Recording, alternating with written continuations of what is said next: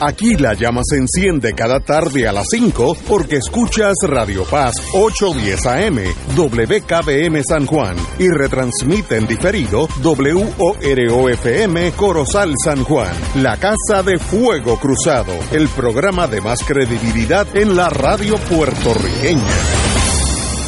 Esta emisora y sus anunciantes no se solidarizan necesariamente con las expresiones que escucharán en el siguiente programa. Son las 5 de la tarde, hora de escuchar Fuego Cruzado, el programa de más credibilidad en la radio puertorriqueña, en las voces de Ignacio Rivera y sus panelistas invitados con su discusión política dinámica e incisiva de los acontecimientos más importantes del momento. Fuego Cruzado comienza ahora.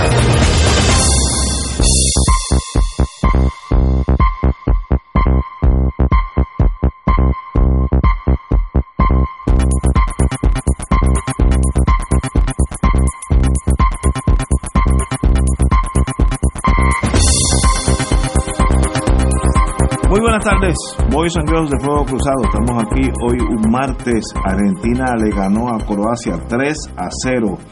Messi demostró a todo el mundo lo bueno que es.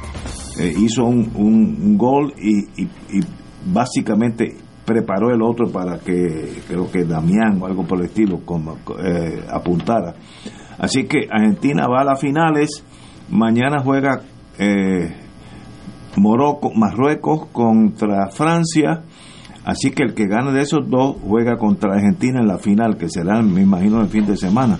Así que Argentina va a la final y mañana veremos entre Francia y su vieja colonia Marruecos, que hoy en día está compitiendo con ella, como es la vida. Aquella colonia secundaria, terciaria de Francia, hoy compite con ellos hombre a hombre. De tú a tú. Y además está decir, porque yo estoy adelante para que nadie me, me malentienda, voy a Marruecos 100%. Si pierdo, pierdo y si gano, gano, pero voy a Marruecos. Eh, para que para traer el primer africano, el país, el primer país africano que va a la serie final, el primer, pues qué bueno, ya llegaron, pero me gustaría que ganaran para que sean los campeones mundiales. Como decíamos en Casablanca, it's the romantic in me, es lo bonito en mí. Bueno, compañero Hernández, muy buenas tardes. Buenas tardes, Ignacio, a ti, a Rafi Anglada, que nos honra una vez más con su presencia. Así, y- y- igualmente a todo el público y allá al gran amigo que está en los controles. Pero mira, hablando de deportes, primero que nada me solidarizo con tus expresiones. Yo voy a Marruecos también. Ah, qué bueno. Y además, además, tengo que hacer un viva a la América Latina en la representación que se ostenta a través de Argentina eh, en estas finales. También. Y no por ser lo último es lo menos importante, muy importante para la nación puertorriqueña, felicitar a nuestra representación del béisbol, que ha ganado la Copa del Caribe, Excelente. venciendo a Cuba, se trajo el oro. Así es que nuestras felicitaciones a nuestro equipo nacional De béisbol. de béisbol. Excelente. Oye, bu- bu- empezamos con buenas noticias. Eso es así. Así que, qué bueno. Eh, bueno, eh, oye, en estos días ha habido un choque, no sé cómo ustedes lo mirarán, entre nuestra representante, nuestra comisionada residente Jennifer González y la legisladora eh, federal Ocasio Cortés. ¿Cómo ustedes lo ven? ¿Qué, qué es esta locura nosotros, entre nosotros, metiéndonos caña cuando los intereses de Puerto Rico deben ir por encima de todo esto? Pero ¿qué está pasando? Y yo creo que mi opinión es que Jennifer González cometió un error en el sentido de que ella, eh, Ocasio Cortés, tiene voz y voto en el Congreso y ella no tiene nada. Así que no, no entiendo el por qué, pero tal vez ustedes sepan más que yo. Compañero Anglada. Bueno, primero, buenos días, gracias por la invitación.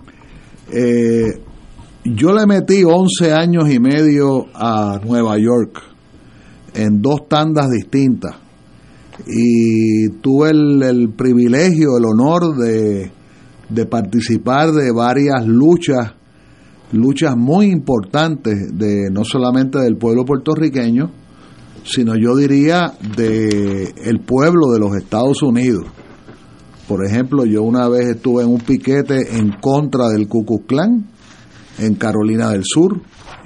Una vez, digo, una cosa, ¿verdad? Liviana. Una vez estuve... Pero en- muy importante. Una vez estuve en un equipo de defensa en Alabama defendiendo a tres discípulos de Martin Luther King y nos quemaron la casa a mitad de juicio.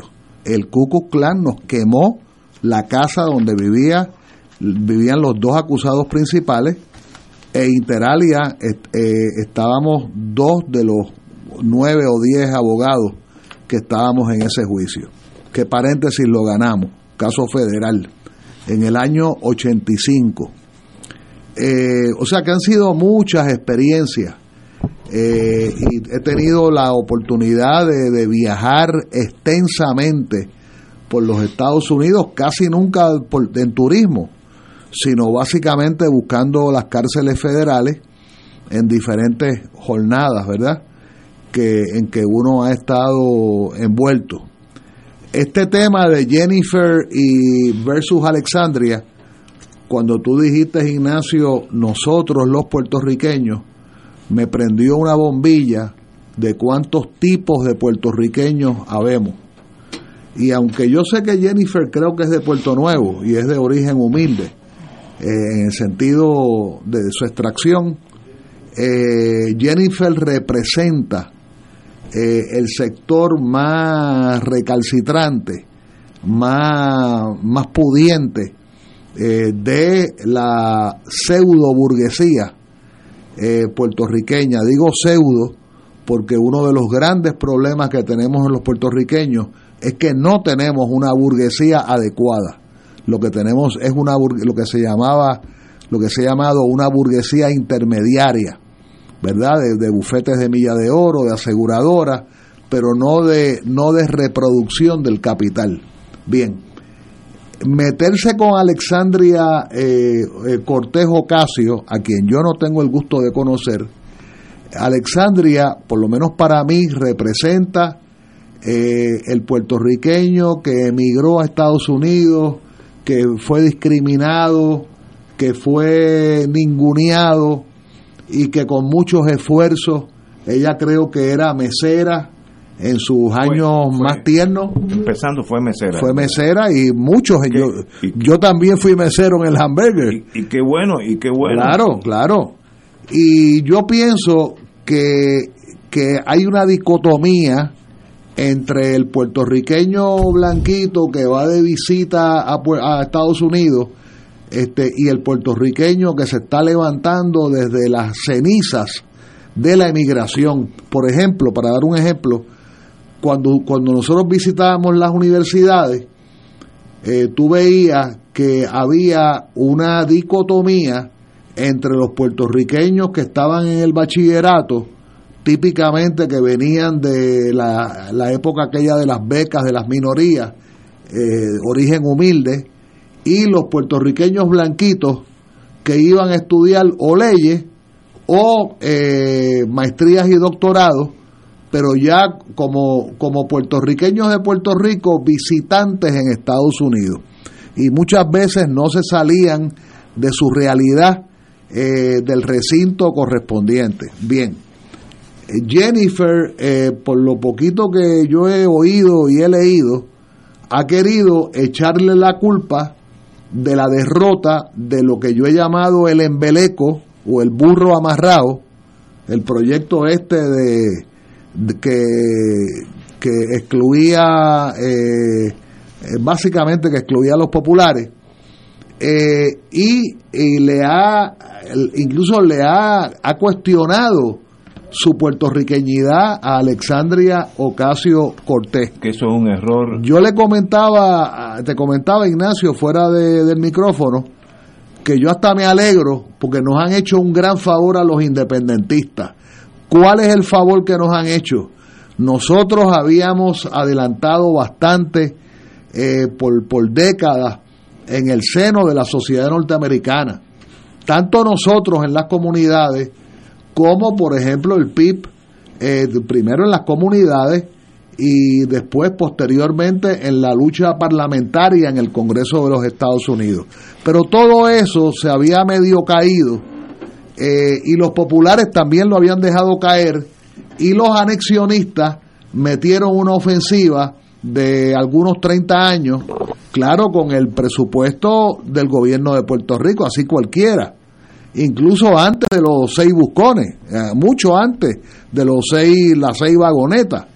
Este, estoy hablando de, de meterle dinero a, a la entidad esta, este, hispana, se me escapa el nombre ahora, eh, con los dineros del gobierno de Puerto Rico los apocalípticos de la este, Sí, una, persona que se llama Elsie Valdés, que creo que originalmente de muchacha era independentista, paréntesis, y después se viró completa y es, anexionista, ya debe ser una persona mayor, ¿verdad? Mayor, quizás mayor que yo. Bien, así que, así que todo ese enamoramiento de los anexionistas haber vendido, mercadeado, el concepto de la anexión como un precepto de derechos humanos, de derechos civiles, de que tenemos derecho a la igualdad, de que somos iguales, de que hemos perdido en las guerras, etcétera, etcétera, etcétera.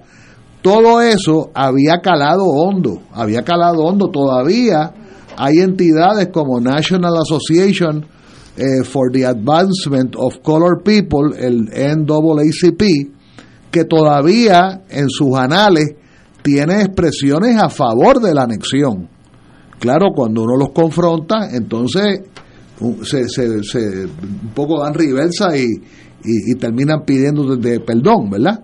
Pero bueno, e, e, esta ruptura, e, esta ofensa... ¿Eso es de verdad o es política local? Bueno, no, yo creo, eh, eh, eh, Alexandria no le va a dejar pasar esa ficha. Eso. no le va a dejar esa pasar. Y, y el liderato, el liderato latino progresista no le va a dejar pasar esa ficha. Esa muchacha va para arriba.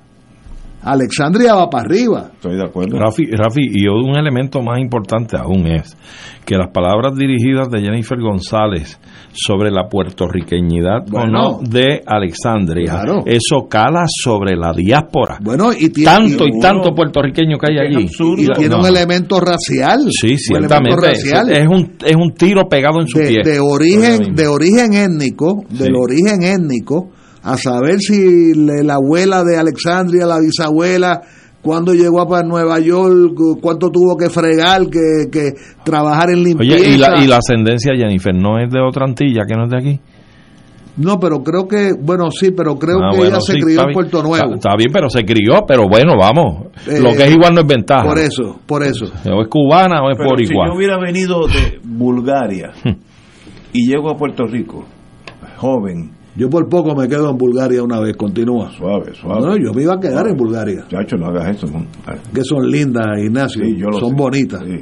Pero si yo nazco en Bulgaria y vengo a Puerto Rico y mi vida es aquí, ¿qué me hace a mí que no me digan puertorriqueño? No, no, claro, son uno, es, uno es de donde uno pertenece. Y donde te desarrollas y contribuyes social. Y, donde tienes tu corazón. Pues, donde echas raíces. Claro, claro. Así que esta cosa de que ella no nació aquí, por tanto, Jennifer cometió un error bárbaro, bárbaro, y esta señora, uh, Ocasio, ¿cómo se llama? Este, Alexandria. Alexandria eh, tiene voz y voto y usted no tiene, o sea que usted tiene que ser una bailarina de ballet porque mañana cuando haya que hacer una represa en Idaho y necesiten el voto de ella, ese representante de Idaho le va a poner mucho más importancia a Alejandra que a Jennifer que no tiene voto.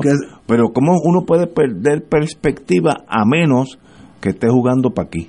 Pero ese es otro otro error, es la única otro error que hemos cometido es que le hemos seguido el, el, baile a, los colonialistas, a, Jennifer y antes de Jennifer a otros, de que Jennifer dice que ella es congresista, ella no es congresista. Ella no es congresista. Ella es un piojo pegado, piojo pegado en el seno del Congreso de los Estados Unidos. Bueno, una voz de mudo, porque por más que diga y hable, allí no la toma bueno, que, es que no puede votar ah, en, el pleno, Y aunque hable, no influye en nada. No es congresista. Pero, ¿qué gana ella a menos que sea como yo tengo a Alejandra, ¿cómo se llama? ella? Alexandria Ocasio Cortés. Ocasio Cortés en contra, por eso mi programa de la estadidad ahora no pasó. No, no, pero déjame Eh, aclarar. no estará echando culpas No. a ella. No, no, déjame aclarar algo en términos temporales sobre esa expresión que tú has hecho. Mira, Alexandria estuvo desde un principio en el comité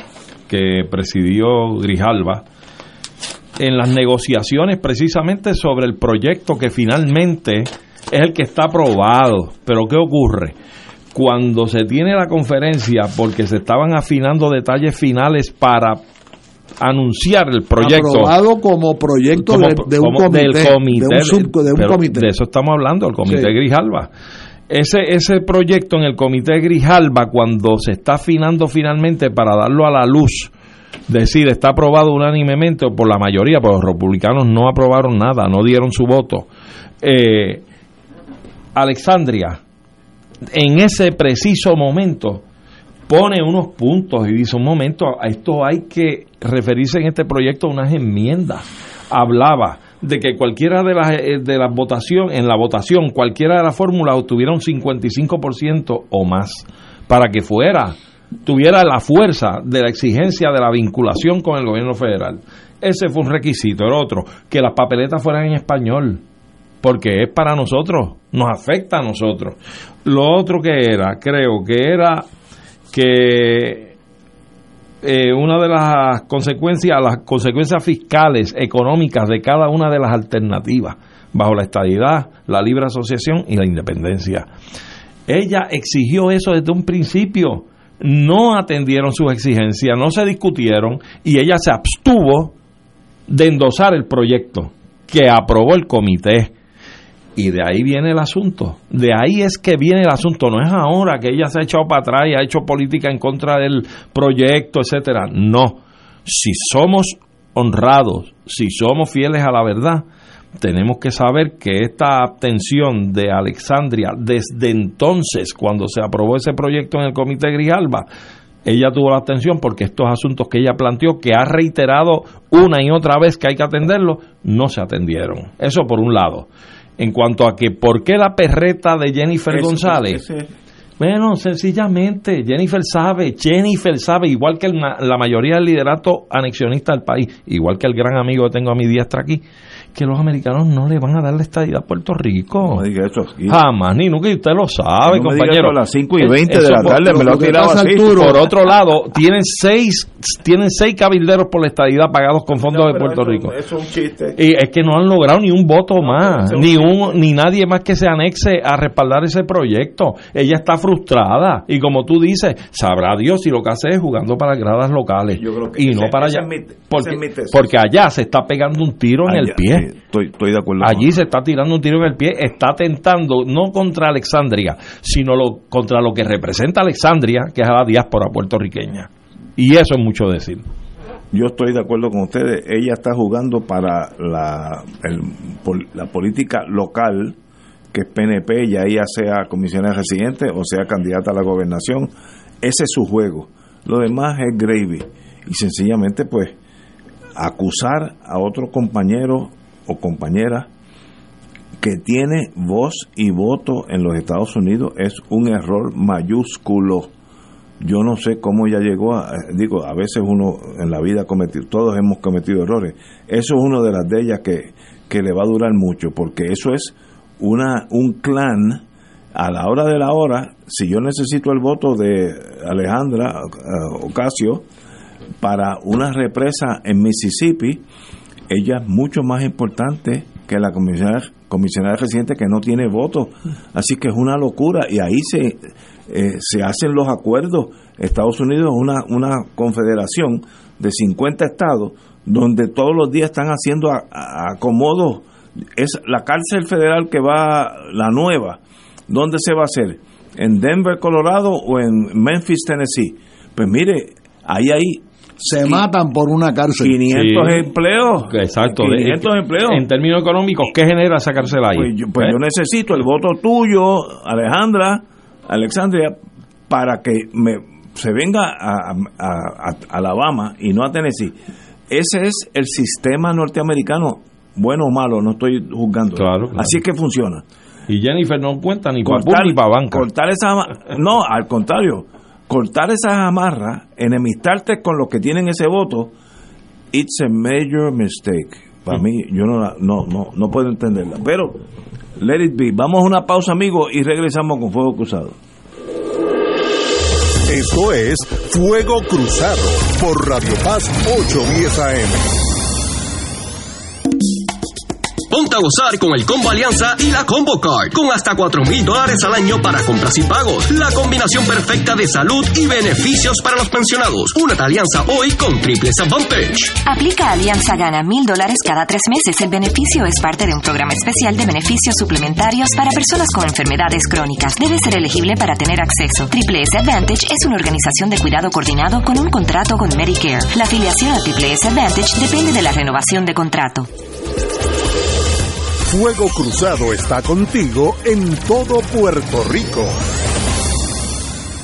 Restaurant Mar del Caribe te ofrece un ambiente acogedor, elegante y la mejor comida internacional. Exquisitos cortes de carne, oso, buco, cabrito, chuletón de ternera, gran variedad de mariscos y pescados, langosta, roda, bayo, merluza y bacalao. Amplio salón de actividades para reuniones familiares o corporativas. Restaurante Mar del Caribe, calle Loíza 2444 Punta Las Marías, 787-545-5025. Restaurante Mar del Caribe, tu mejor opción para comer bien.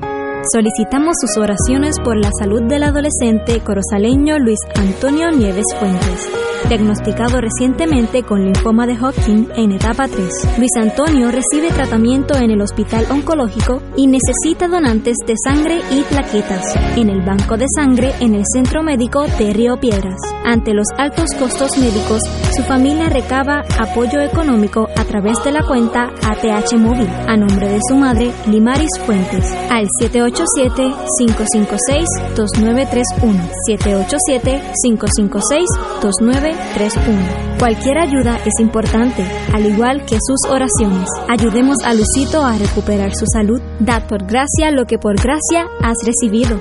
Dios te bendiga.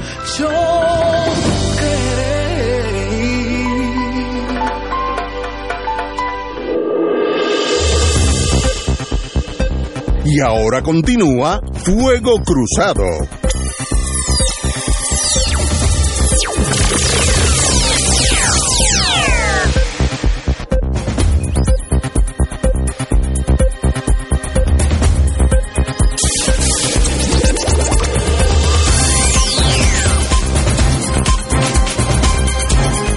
Bueno, amigos y amigas, regresamos con Fuego Cruzado. Aquellos que no estaban al tanto de la Copa Mundial, que es mundial de verdad, eh, se estima que más de un billón de personas están viendo los juegos de la Copa Mundial y para la serie final, que será el fin de semana que viene, se espera que casi dos billones de personas vean el juego. Así que ese es el deporte mundial de todos los, habitantes de esta tierra.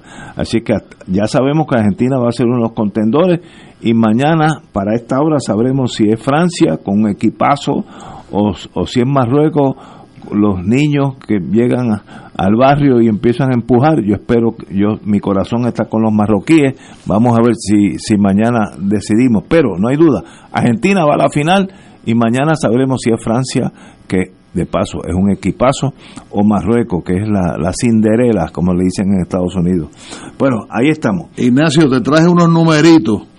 Yo te iba a preguntar que si tú habías jugado a la bolita ya en adjunta cuando eras muchacho. En mis tiempos eso era normal. Por eso, pero, pero eh, eh, eh de conseguir los números de eh, la cantidad de kilos de cocaína e interdictados, sería un disparate, interceptados, incautados en los mares circundantes a Puerto Rico en cuestión de, ponle 25 días.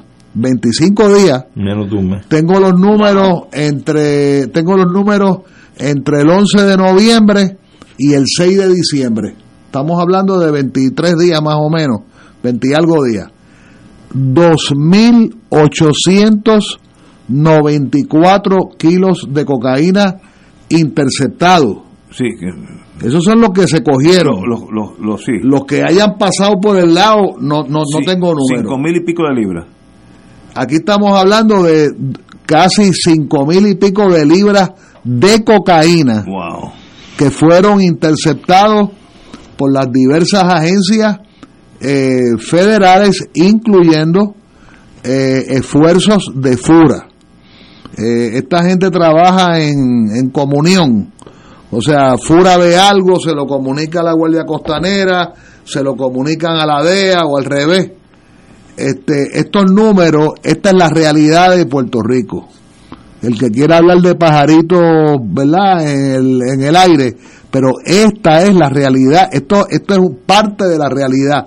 No sabemos cuánta cantidad de esa droga o de, o de droga adicional entra, pasó, sí eh, pasó. y por supuesto esta cantidad no es todo para Puerto Rico. No, eso te iba a decir. Yo creo que esa es la realidad, no tan solo todo. Puerto Rico, sino del Caribe. Casi todo es para el mercado de Estados Por Unidos. eso, pero esto esto estaba cerca eh, o, o en las aguas de Puerto Rico o llegando a las aguas de Puerto Rico. Sí, sí. Pero somos un punto de transporte. 2.894 kilos de cocaína. Ahora, yo, tú traes un punto, Rafi, que levanta eh, el cuestionamiento precisamente de políticas públicas como el ejemplo de guerra a las drogas, guerra contra Sí, las claro. drogas. Eso es un negocio realmente que le conviene a todas las partes.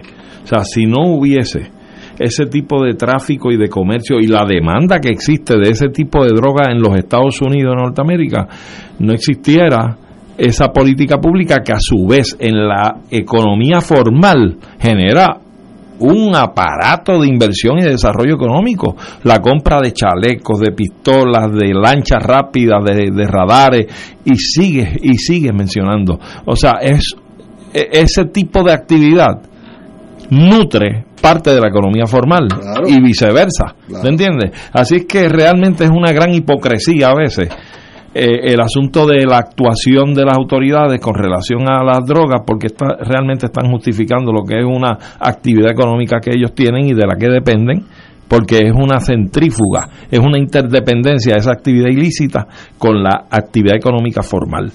Claro. Siempre, siempre y cuando que haya un comprador para un bien o servicio, alguien va a suministrar ese bien o servicio. Por Eso- la legal o por la ilegal, como quiera. Exacto, eso aplica a las neveras, los aire acondicionados, los lápices. Si tú tienes un producto que la gente quiere comprar, pues tú vas a producir ese producto. Y, y la cocaína, el problema de la cocaína no es de Sudamérica, es de Norteamérica que la consume. Correcto. Ese es el problema. Ahora, provoca. pero vamos, Pero si, si no hubiera consumo, se muere el negocio Claro, en, ahí- en no, dos meses. Aún, aún, aún habiendo el consumo, yo planteo y cuestiono lo siguiente. Si hubiera una voluntad real de acabar con el problema del tráfico ilícito de drogas, en este caso la cocaína, ¿cómo no es posible que un gobierno establezca una política pública salubrista de atender el asunto, dispensando el gobierno la droga en cantidades que vas administrando y minimizando a la vez que estableces con el dependiente unas terapias y unos tratamientos X para resolver el problema. Así tú eliminas el tráfico ilícito de la droga y los crímenes a y todo lo, ese tipo de a lo cosas. Holanda, Pues Suiza. claro. Pero, pero te voy a dar un ejemplo. Pero no. te, pero te voy a dar un No hay la ejemplo. voluntad porque el sistema capitalista se nutre incluso de la actividad ilícita Pero te voy a en dar medida. te voy a dar un ejemplo como algunas veces vivimos en dos mundos distintos. Te voy a dar un ejemplo. Hay una droga que se llama subusón que fue creada legalmente para sustituir a la metadona. Apare- digo, hay que invitar a- al doctor Torruella. Yo esto no sé. A los duchos, a los duchos. No, no, hay que, hay que Pero- invitar a los cabezones. ¿Cómo se, cómo se llama? Eh, el doctor Torruella. que No, no, no, la- la- la- Subusones. Subuzones. Subusones. Tu casa la conocen. Eh, ¿Qué pasa? Se inventaron la metadona para sustituir legalmente a la, a la heroína Correcto. para manejar el tema de, la, de los adictos y tengo entendido tengo entendido no me citen que el subusón sustituye a la cocaína, Cocaína. ¿verdad? Legalmente y yo he oído desde médicos para abajo todos ellos hablando maravillas del subusón Y le digo, pero doctor, es que los clientes en Bayamón, los presos en Bayamón parecen zombies.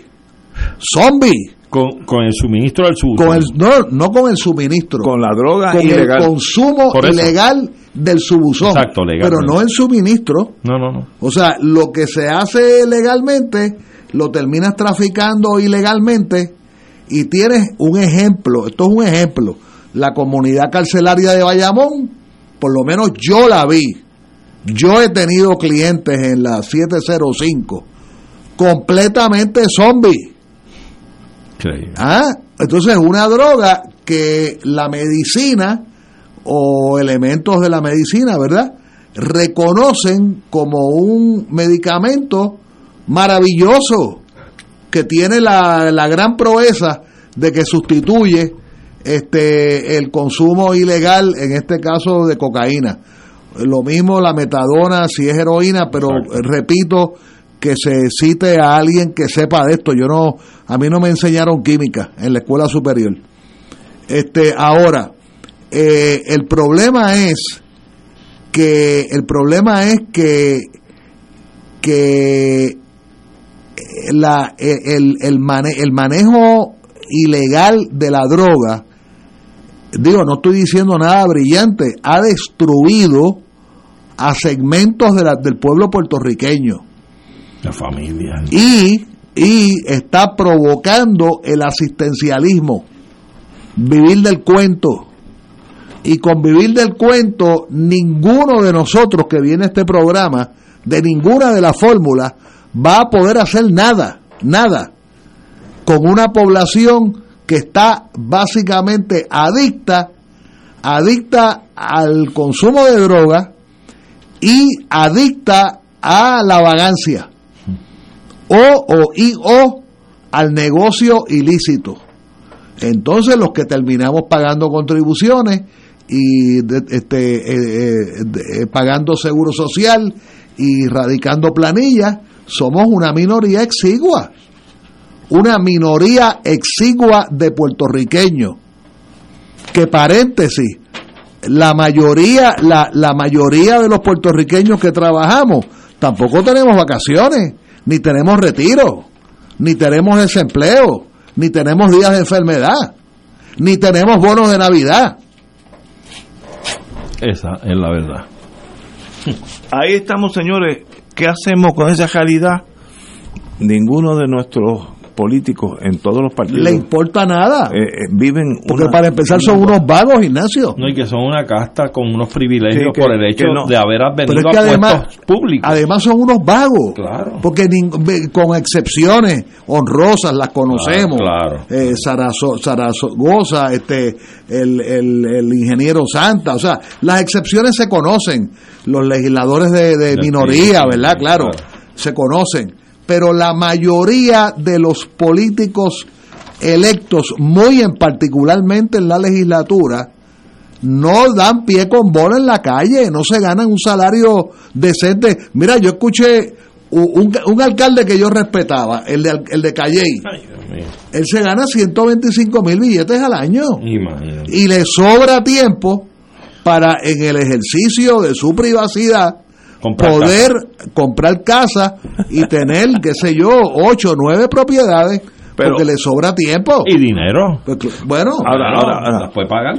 Vamos a una pausa, pero yo quiero hablar sobre eso porque ¿qué problema tiene si yo alcalde o yo abogado compro una propiedad? en no, el- ningún problema, ningún No, problema, como, ninguno. Como, como abogado tú no tienes ningún problema, No, excepto que sea parte de un litigio que tú lleves. Ah, bueno, la eso- propiedad, eso no, éticamente. eso- Pero Ah, si pues yo fuera gobernador, si yo fuera gobernador Aplícalo. y quiero comprar una finca en el Yunque como gobernador privadamente, no hay problema con eso. En el yunque que no la compra. No, no, no, eh, pues, En pero el yunque sería ilegal, Ignacio. no, no digo porque los Pero digo, tú tienes razón, pero todo es proporcional. Claro, no. Tú puedes ser el papa y quieres comprar una finquita, la pues la compras tranquilo. Pero si son 15 finquitas. Pero si pues, tú te dedicas, si tú te despiertas por la mañana Yo, yo lo pensando en que mira, salió esta subasta, llamar al realtor, qué sé yo qué, pues mira, perfecto, renuncia a la alcaldía, No, pero es que este, una- búscate los 125 mil pesos en otro pero una sitio. cosa no está reñida con otro. En un sistema capitalista que es el nuestro hasta hoy, No, pero mira. el hecho de que yo sea alcalde y compre una propiedad no tiene nada que ver si con mi alcaldía. Si quieres lo hablamos cuando a vengamos menos la que tú mezcles los intereses. Pero- Vamos a una pausa sí. y regresamos con to be or not to be un entrepreneur. Esto es Fuego Cruzado por Radio Paz 810 AM.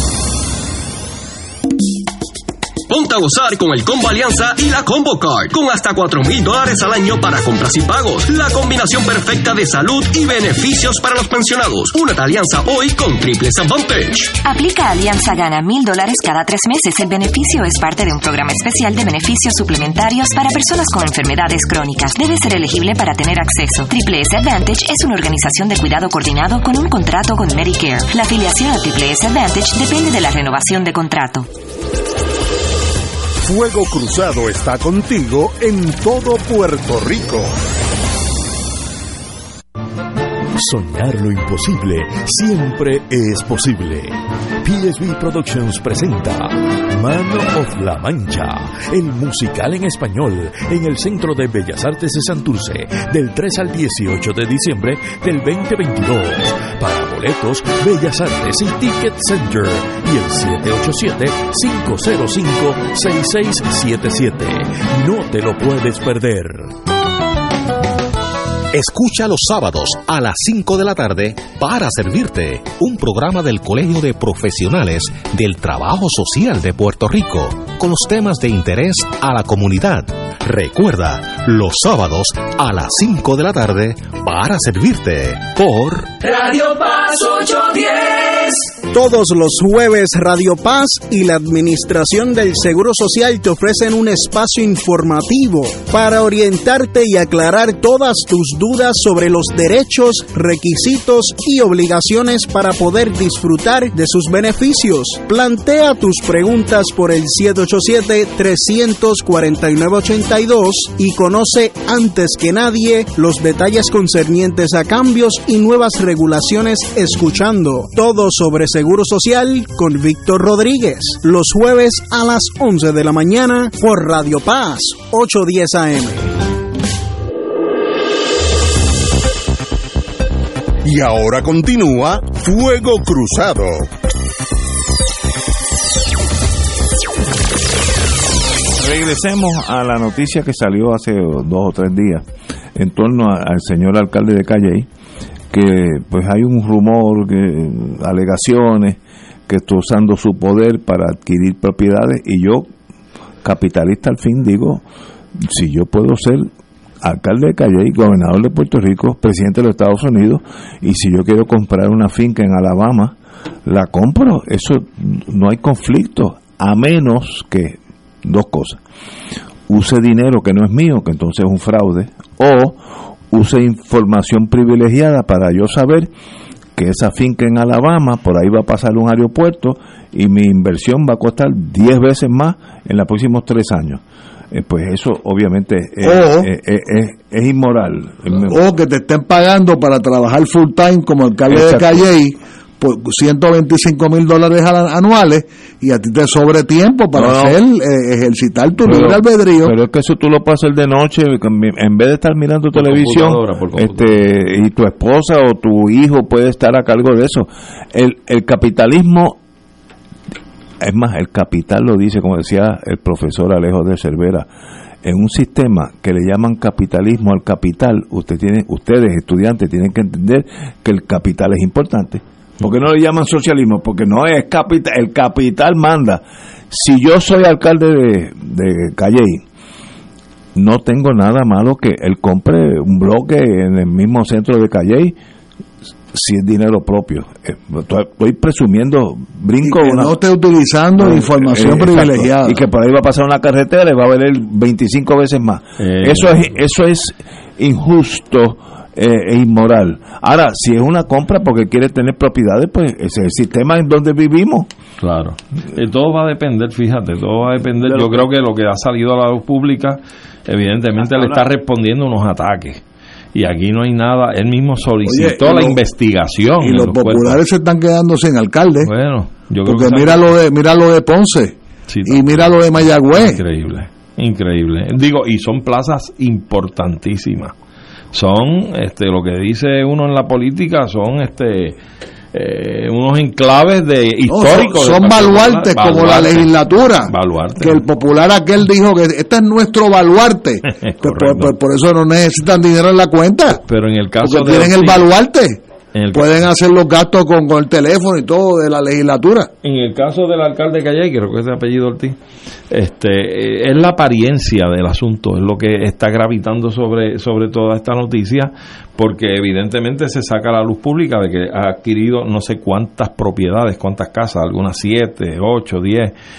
En una él se defiende indicando que ya no son todas de él porque cierta cantidad de esas propiedades pasaron a ser de su esposa. La presunción que hago yo es que entonces tienen capitulaciones matrimoniales, pero entonces él adquirió y se las pasó a ella y ella las adquirió de él. Todo eso Pero es cuestionable, si ¿verdad? dinero- Hasta cierto punto. Si el dinero no es, ilícito, Sí, no hay problema en pues principio. no, no hay problema. Pero hay otro elemento en estos hechos y es que hay un plan, yo no sé si es de urbanismo eh, del municipio o un plan de estos de desarrollo del municipio, que sí afectan bien probablemente, según está programado, los dos edificios que él compra uno al lado del otro, para los cuales creó una corporación. Todas esas cositas pues levantan un poco de bandera, porque si ese proyecto del municipio en efecto afectaría esas propiedades, esa información era privilegiada, la conocía el alcalde por sobre cualquier otro licitador en esa subasta. Estaba a base de esa información dispuesto a saber que podía licitar a un margen un poco más amplio que los competidores para asegurarse la buena pro y adquirir la propiedad. ¿Por qué? Porque iba a ser impactada y va a salir beneficiado en el futuro. Todo eso levanta levanta un poco de, de sospecha, ¿verdad? Y Pero no estamos diciendo que lo hizo bien o mal, pero es, es cuestionable. pero que se cuestione, para eso que está el gobierno, que investigue, y si no hay nada malo, que lo diga también. ¿Sabe? El ser servidor público no es un voto de castidad y de pobreza. Bueno, hasta cierto punto, Ignacio. Sí, no. Eh, perdóname, eh, eh, eh, hay, un- hay una distinción.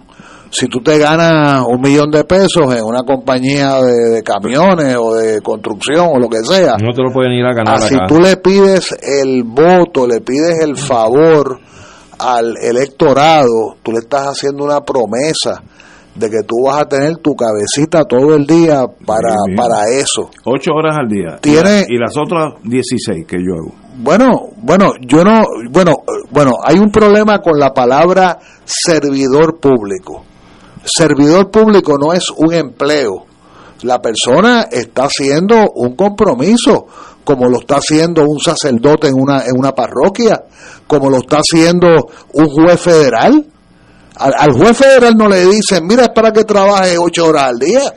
Pero, pero un juez federal puede comprar propiedades puede privadas, comprarla, seguro, si pero no puede dinero. tener la mitad de la cabeza Bueno. pensando en la subasta que anunciaron para mañana. No, no, incluso el juez federal tampoco puede estar poniendo el ojo a las propiedades de los Bueno, casos no, que se claro, vendieron. claro, Pero claro. es que Eso es quiero- obvio, pero es por eso es que quiero hacer la comparación con el caso de los alcaldes. Pero, si pero- tú tienes una información privilegiada y entonces creas una corporación para adquirir una... Pues eso es cuestionable. yo, Eso es lo que hay que Anglada y yo, eh, por cosas buenas o cosas malas, hemos vivido básicamente la mitad de nuestra vida fuera en Estados Unidos, para bien o para mal. Y, y lugares anexos. Sí, y yo, y en el caso, yo, yo me, yo me quedé en Estados Porque Unidos. no me dejen los dos años de Checoslovaquia afuera. Me- me- ok, pues, Este está pululando en otras latitudes también. pero siempre buscando el bien. Claro. Bueno, eso es relativo, papá. Pero Yo creo que de la risa que yo escucho, bien la pasaron ambos. Parece que sí. Parece Pero que Yo sí. tengo amigos que han, que han vivido en Alemania, Son, Ignacio. son unas sonrisas hay- hay unos conspiracionales, que se ¿sabes? educaron en Alemania, en aquella Alemania de antes. Confieso que he vivido. Muy buena. Pero, pero señores, eh, por ejemplo, yo estuve la mitad de mi vida en Estados Unidos. Yo nunca oí la palabra conflict of interest, conflicto de intereses. En Puerto Rico eso a la semana se menciona 10 veces. A la semana. Y yo eh, viví allí veintipico de años. Nunca oí, nunca conflict of interest. Es otra sociedad con otros valores. No estoy diciendo si bueno o mala. Pero nosotros estamos entonces, si tú eres político, tú tienes que ser un santo. La vida no es así.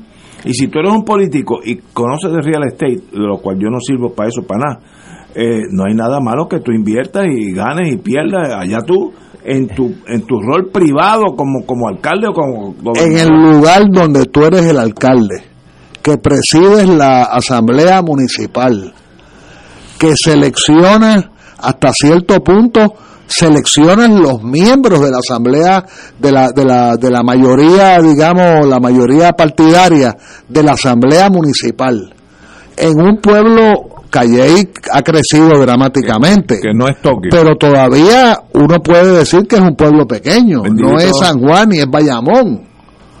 Eh, tampoco es, ¿verdad? Tampoco es adjuntas de donde tú eres oriundo, Ignacio.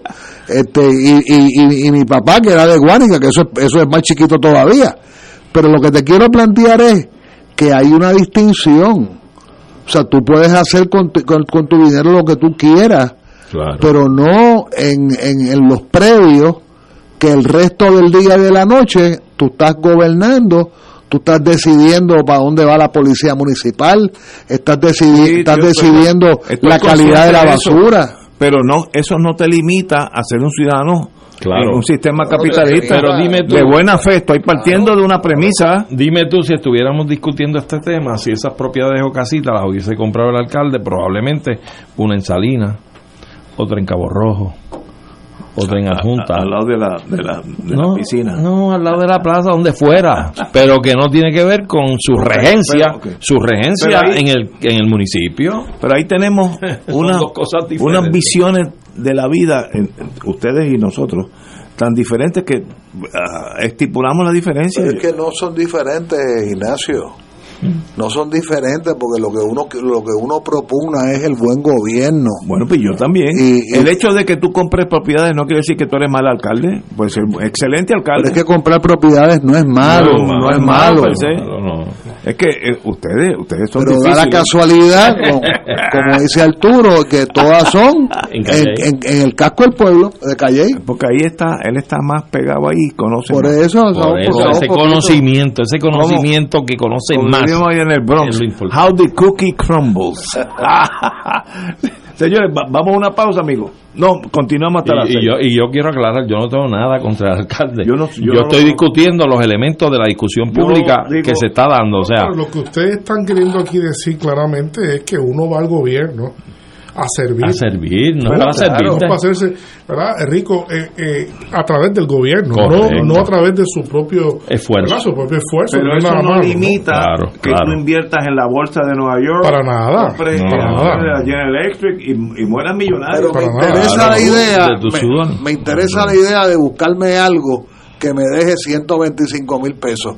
para entonces yo seguir el resto del día comprando en la bolsa de valores, haciendo inversiones. Eh, tú tienes, como tú tienes una persona bien intelectual y bien leído, en el PNP hay muchas, muchas posiciones para ti. buen, talento, buen talento. Con buenas inquietudes. Ignacio, eso como decía un amigo mío mexicano, tú estás pobre porque quieres. eso es excelente.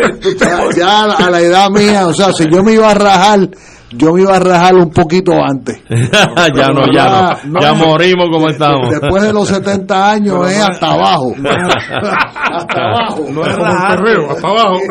es una nueva visión. Tú sabes lo que tú puedes aportar con tu conocimiento mundial dentro del PNP que no han salido de Puerto Pero ¿para qué? ¿Pero para qué? ¿Para qué? Para ampliar más la campana de la democracia. Pues si lo tienen que hay dinerito, fíjate cómo una, una vez el PNP abandone el, afán de la anexión, tal vez pueda abrirse a unos rumbos distintos. Esto es inminente, esto es inminente. Bueno, pero estamos ahí, pero de verdad tenemos visiones diferentes y para eso es el mundo, para eso es este programa. Oye, que esto de expediente digital, hmm. las nuevas elecciones donde yo voy a estar, espero. No voy a votar presencialmente, Voy a votar adelantado.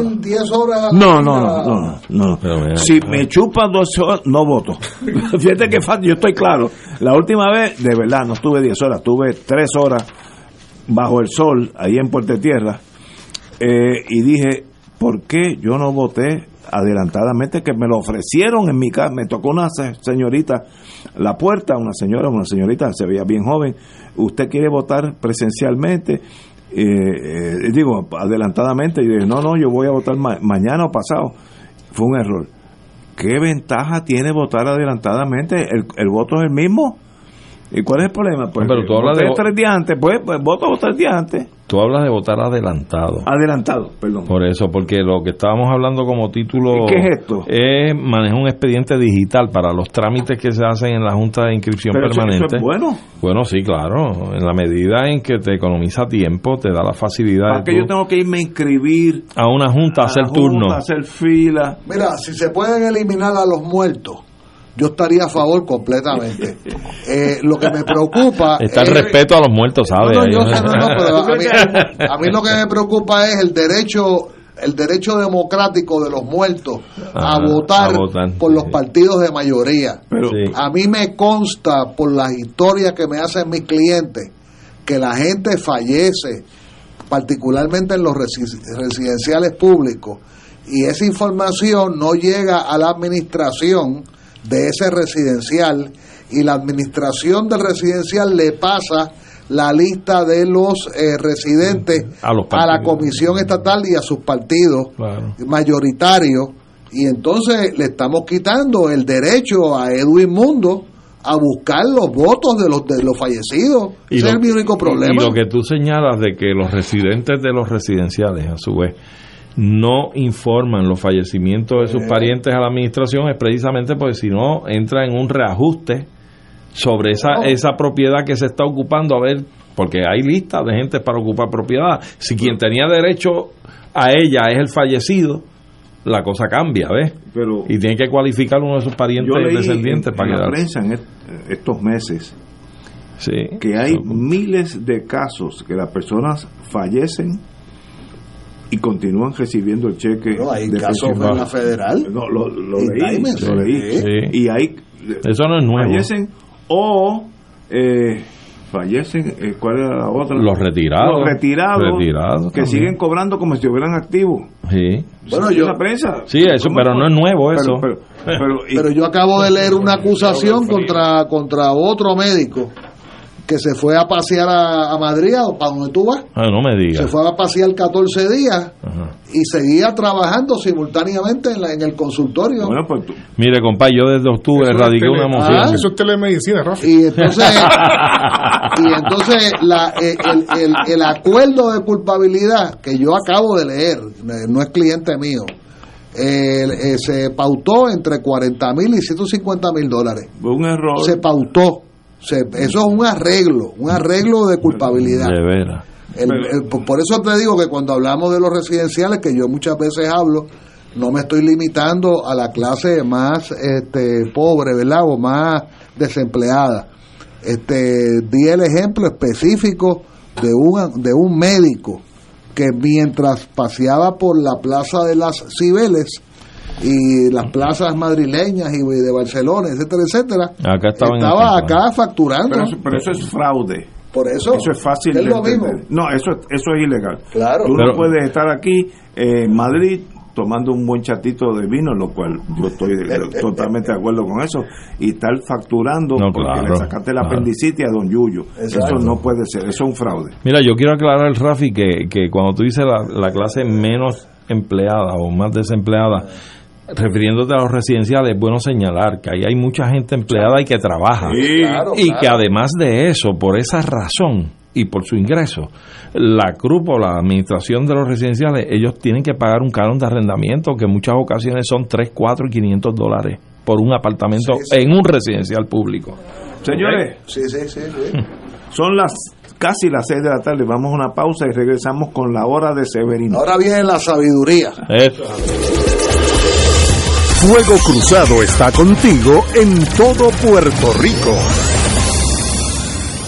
Oro 92.5 FM y Radio Paz 810 AM te invitan a disfrutar de las tradicionales misas de aguinaldo, transmitidas del 15 al 23 de diciembre. Puerto Rico celebra el regalo de las misas de aguinaldo con el auspicio de MMM. Caminamos juntos, rejuvenece, combatimos el dolor efectivamente. Manteca de ubre la vaquita, el remedio de ayer, el alivio de siempre. Fresh Mart es para todos. Laboratorio Clínico Marbella, donde el cliente siempre es primero. Vega Coop, estamos de tu lado siempre. Servicios funerarios católicos a tu lado viviendo nuestra fe. Escucha, tu dinero seguro, temas legales, financieros, entrevistas, invitados y mucho más. Todos los miércoles a las 4 y 30, tu dinero seguro. Aquí la llama se enciende cada tarde a las 5 porque escuchas Radio Paz 810 AM, WKBM San Juan y retransmite en diferido WOROFM Corozal San Juan, la Casa de Fuego Cruzado, el programa de más credibilidad en la radio puertorriqueña.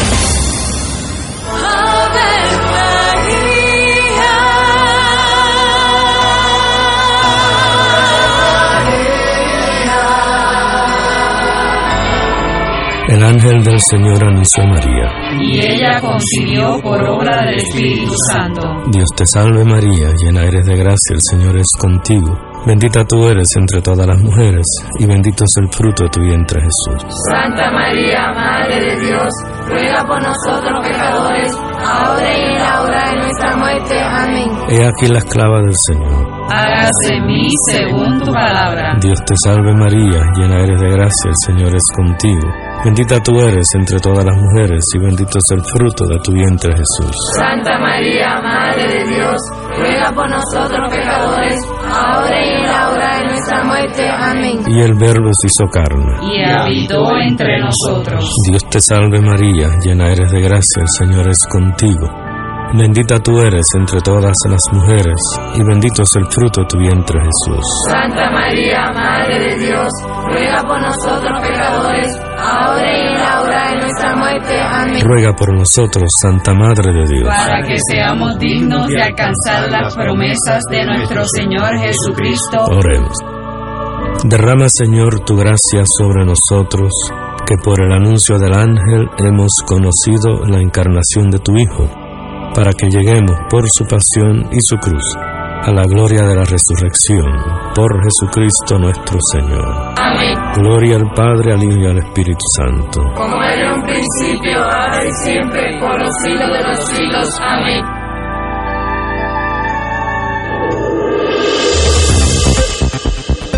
Y ahora continúa Fuego Cruzado.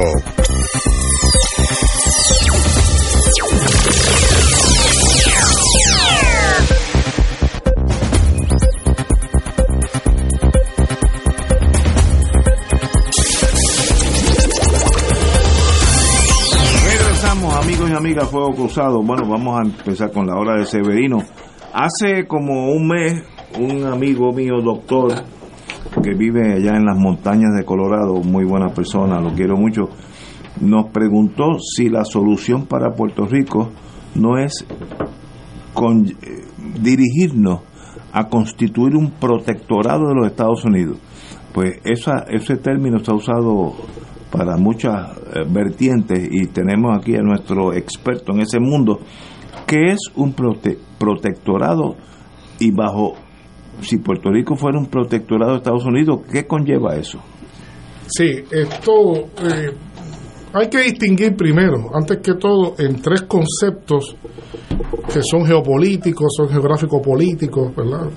De política internacional, que son parecidos pero no son iguales, que tiene cada uno una historia. Y son, en el tiempo se pueden aislar en lo que fue su efectividad y su uso.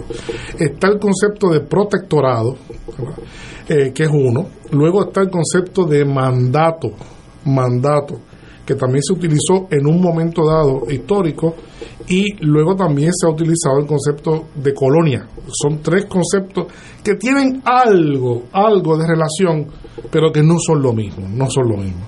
Eh, vamos a comenzar por el primero, que es la inquietud del, del amigo eh, en, en Colorado, el doctor, ¿verdad?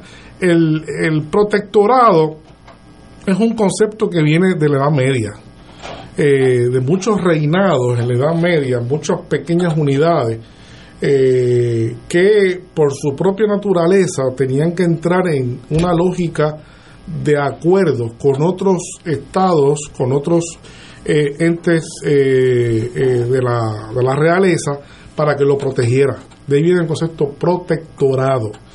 Eh, ya eso no se usa. Técnicamente los protectorados son como si fueran dinosaurios. Eh, son cosas del pasado. Ya no Son- existen. ya no existen, ya no, ya no se usa. Se, se sigue usando el concepto y se menciona la palabra, pero eh, la situación que dio paso a la creación del concepto protectorado, pues eh, ocurrió en esos momentos. De hecho, eh, hay vestigios de los protectorados. ¿Cuáles son los vestigios de los protectorados? Pues mira, en Europa hay una serie de países que son países realmente poco conocidos, pero son países que son pequeñísimos, eh, que fueron realmente, surgieron, se desarrollaron como protectorados. Y tienen alguna incidencia hoy, Andorra por lo menos, eh, por ejemplo, Andorra es un reino que está entre Francia y España, en los Pirineos, que es, fue un protectorado históricamente hablando, evolucionó, evolucionó y se quedó atrapado en el tiempo como un pequeño enclave de muy poca eh, extensión de área y muy pocos habitantes y ha encontrado la forma de sobrevivir a base de distintas circunstancias. eh, a veces se mataban sellos, ¿verdad? Y otras cosas. ¿verdad? Y se han creado que son como reliquias. Está el caso de San Marino, que es otro pequeño estado europeo que existe, que son que En es Italia, lo que sí. se llaman microestados. ¿no? Son microestados. San Marino también es otro de esos eh, de esas de esos remanentes de la época de los protectorados. Eh, está también Luxemburgo. Luxemburgo. Luxemburgo también es, tiene esa historia. Y hay otro que es menos cono- conocido, que también existe por allí, que se llama Liechtenstein. ¿no? Liechtenstein. También es otro, pro- fue otro Entre protectorado. Bélgica y Alemania, ahí Correcto, correcto. De hecho, al propio Vaticano, la historia del Vaticano es una historia de múltiples episodios de protectorado. Él ha sobrevivido a base de convenios. Los protectorados se hacían convenios y el, el país prote- protegido pues le cedía al país protector eh, un- ciertas facultades para que lo defendiera ante agresores.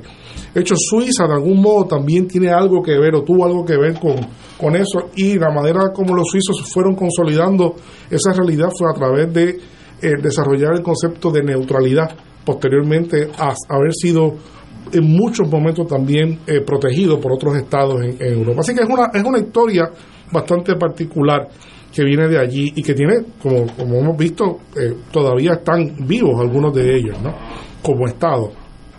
Eh, luego viene el concepto mandato. El concepto mandato es un concepto de la Primera Guerra Mundial. La primera vez que se acuña el concepto mandato en este tipo de contexto es cuando se, cuando se acaba la Primera Guerra Mundial y Turquía, que era en ese momento el, el imperio el imperio austrohúngaro, ¿verdad?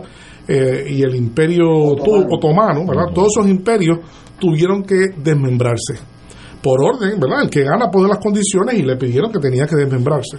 Y en ese proceso de desintegración imperial, eh, la Sociedad de Naciones, que es, que es la, la, eh, la organización eh, previa a las Naciones Unidas, eh, creó el concepto de mandato para darle a algunos países que habían ganado la guerra la facultad de dirigir los destinos de ciertos territorios que habían sido parte del colonialismo eh, imperial en, eh, otomano, ¿verdad? O, o austrohúngaro, ¿no? En ese, en ese caso. Así que de ahí viene el concepto mandato. Luego, en la Segunda Guerra Mundial, hay también, luego que se, que se gana, que termina la guerra, la, guerra, pues se establece que ya Rafi eh, estaba, conoce muy bien de eso, se establece eh, como consigna y como decisión final el fin del colonialismo. ¿no? Y ahí también surge nuevamente los mandatos. Los, fi- mira, si los fideicomisos también es una distinción, no son los mandatos, son diferentes, ¿no?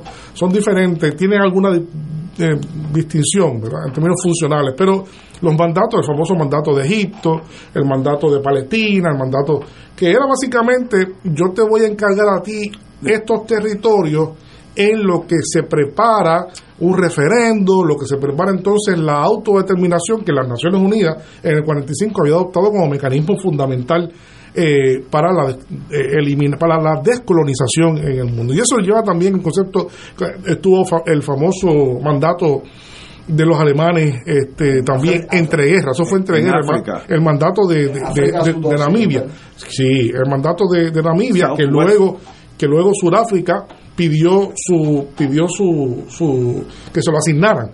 Y a base de eso, pues Sudáfrica básicamente colonizó a, Namibia, pero era un mandato realmente, era un mandato de, de Naciones Unidas para que ejerciera ese, ese, esa autonomía y dirigiera los destinos del país hacia la autodeterminación, ¿verdad? Ya fuera a través de la incorporación, ya fuera a través de un mecanismo autonómico o finalmente a, través de, de, la, ¿verdad? De, la, de la independencia, eh, eh, como pasó con muchos casos. Así que esa, esos tres conceptos eh, tienen momentos históricos diferentes. ¿no? El, protectorado, pues ya, ya vimos, es una cosa directamente de la época eh, medieval, la época de los, gran, de los reinos en, Europa, luego los mandatos que se dio como proceso eh, de desmantelamiento de los imperios, tanto en la Primera Guerra Mundial como en la Segunda Guerra Mundial, y finalmente la época de la descolonización formal del mundo pues surge en 1945 con, con las Naciones Unidas. Eh, y ya eso es historia que aquí conocemos muy bien, la 1514 posteriormente, toda esa historia que porque Rafi es, es actor eh, protagonista de todo eso. Y que, ha, estado frustrado el, el completo logro de esa política de Naciones Unidas, porque ahora mismo estamos, yo creo, vamos para la cuarta década, ¿verdad?, del pronunciamiento del fin del coloniaje en el mundo, por Naciones Unidas, por Naciones Unidas. Creo que la cuarta década, pues, se, se montó en 10 años. Contestando bien la, la pregunta, finalmente, no podría ser bajo el manto de la legalidad internacional eh, Puerto Rico no podría ser un, un, protectorado, de Estados Unidos. No, eso, ya, esa época pasó. Pero en el día de hoy, ah, eh, el, problema que trae aquí el compañero Hernández, eh, ¿qué colonias existen que sean colonias en el sentido que esta es colonia de tal cosa? Bueno, en este momento... Muy pocas. En, e- las Malvinas. Muy pocas. Bueno, las Malvinas y ahí hay problemas, ¿verdad? De, de interpretación. porque las Malvinas es un caso complicado porque es una reclamación territorial, más no poblacional, porque la población de las Malvinas es básicamente británica. En el caso de Puerto Rico no puede decir, por la población de Puerto Rico es puertorriqueña, y el territorio es de los puertorriqueños, pero, pero en el caso de las Malvinas lo hace más, de hecho, los argentinos han tenido que trabajar con esto para que no se le aplique el derecho vigente y que se le aplique otras cláusulas de la 1514. Pero la 1514 lo que, lo que implica es ¿verdad? que tú tienes que tener control de también, tienes que tener una población que sostenga la, isla. Y, eso eso no ocurre allí, eso es complicado. no, es que no tengan derecho, lo tienen y las Naciones Unidas lo han interpretado así, pero es más complicado. Pero el imperio reinante en las Malvinas sigue siendo Inglaterra. Sí. Eh, ellos son los que mandan a fin de cuentas. Pero hay, hay una determinación de las Naciones Unidas para que ambas partes se, eh, sienten y busquen una salida negociada al asunto. Pero fíjate qué difícil es el caso de las Malvinas, Falkland Islands, si fuéramos británicos. Las Islas Malvinas en su día fueron españolas. Cuando España eh, sucumbe al imperio que sucumbió, fue se quedan esas islas al garete y ahí vienen los ingleses. Vino una sustitución de población. Hoy el lenguaje, la población es inglesa. Si tú regresas, no sé, Argentina siempre ha reclamado que esas son propiedad de Argentina, siempre. lo que era España en aquel momento. Sí. ¿Y cómo tú vas, qué vas a hacer con esa población británica? Son problemas insolubles, casi. Es un problema muy difícil. ¿Qué tú vas a hacer? Es un problema muy difícil porque además por eso está el problema intrínseco incluso de la, de la propia determinación, determinaciones de Naciones Unidas, que implica que tú tienes que hacer un referendo Y van a ganar los Este, ingleses. Pero entonces tú no puedes hacer ningún referendo de autodeterminación porque. Van a que- ganar Inglaterra. Claro, porque la autodeterminación es es ejercida. en Lo que dicen los argentinos es que eso no aplica en el caso de ellos.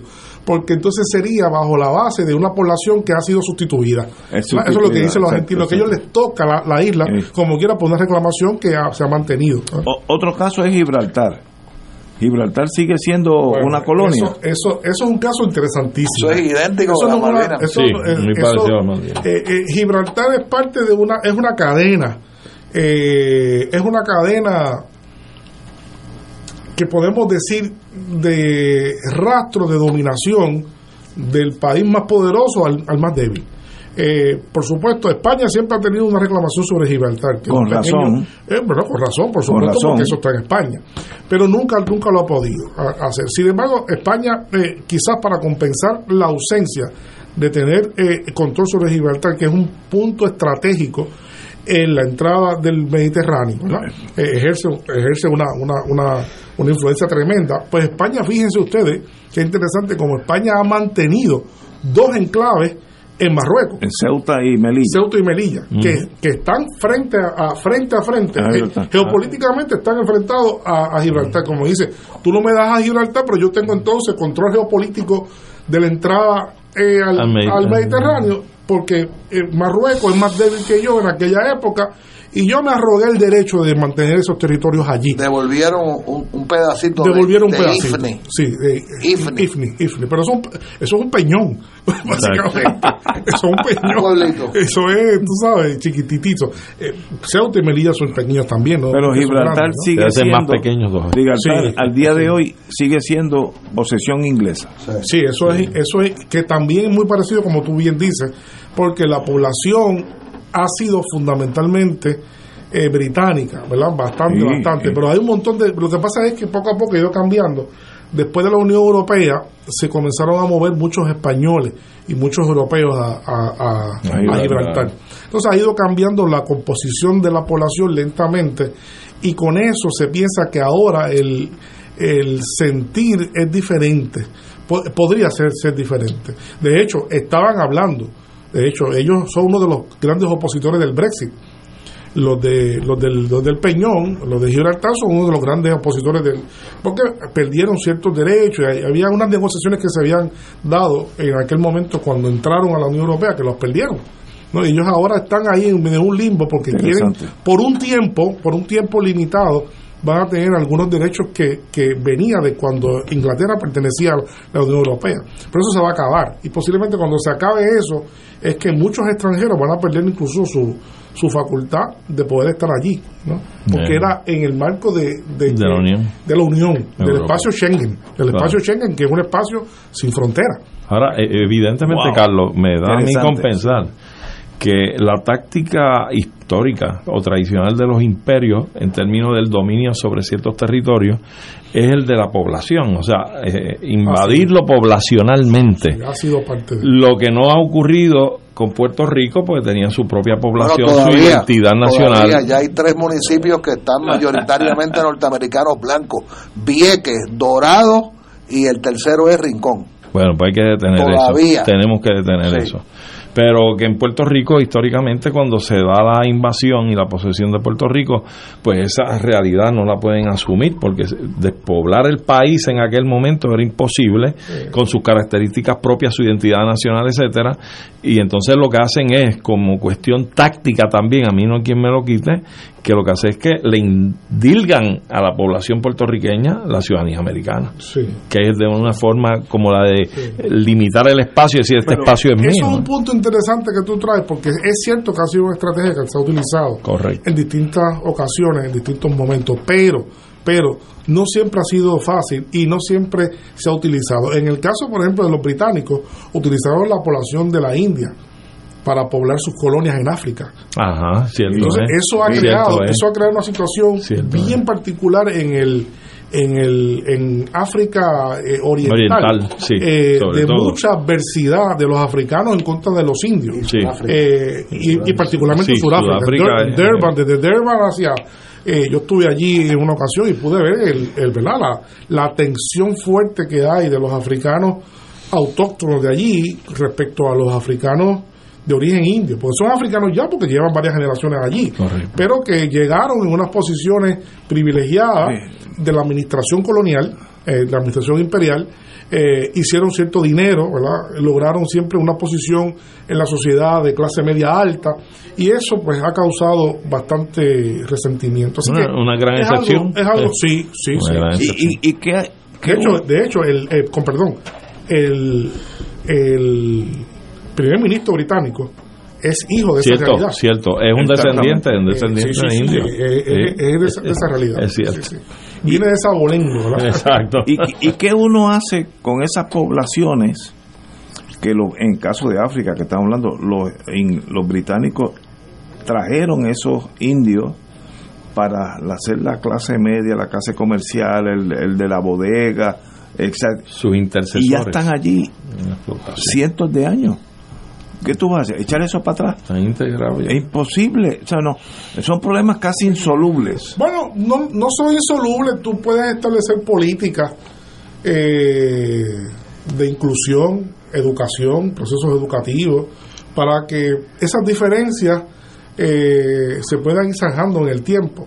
Una sociedad más participativa, donde los africanos pues dejen de ser la clase más perjudicada en su propio territorio Correcto. y también tengan la posibilidad de participar bien en, el, La en la repartición de, de la, de la riqueza. Eh, eso implica una voluntad política eh, que no se, obviamente no se ha dado. Eh, las sociedades africanas no se ha dado, excepto un poco. En Sudáfrica ahora se ha dado algo de eso, pero todavía sigue siendo muy, muy incipiente. Muy incipiente. Eh, eh, bien, bien difícil. Ah, Sí. Antes de ir a la pausa, en los tiempos de la Guerra Fría, donde Anglada y yo estamos en diferentes lados, diferentes lados de la trinchera, en Gibraltar Ahora gozábamos, ¿sabes? no, era, era eso. no, no, no, lo gozamos todo.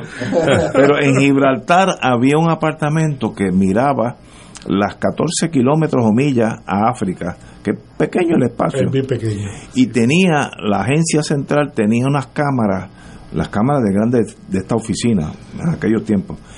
Como pasara un, buque soviético o del bloque soviético, les tomaba fotos, fotos, fotos, fotos, fotos. Salían las personas, los marinos sabían que tú podías identificar. Hoy en día con los satélites eso es académico, pero en aquellos tiempos el interés de Estados Unidos estratégico en Gibraltar era absoluto porque como pasara un barco ruso, soviético, búlgaro, lo que tú quisieras, cuando salía al otro lado, cuando, cuando estaba en el Atlántico, estaba fotografiado hasta la hélice, o sea, todo, todo, todo. Y entonces, pues eso es importante para saber que ese barco mañana tú lo puedes ver atracando en, en Piura, este, Perú, y ya tú sabes quién es, de dónde sí, salió. sí, sí, ¿sabes? Y qué mala mañoso. eh. No es que lo- lo- lo- los imperios Siguiendo la vida del prójimo. Ave María. Invasores, siempre. Lo- los imperios son imperios.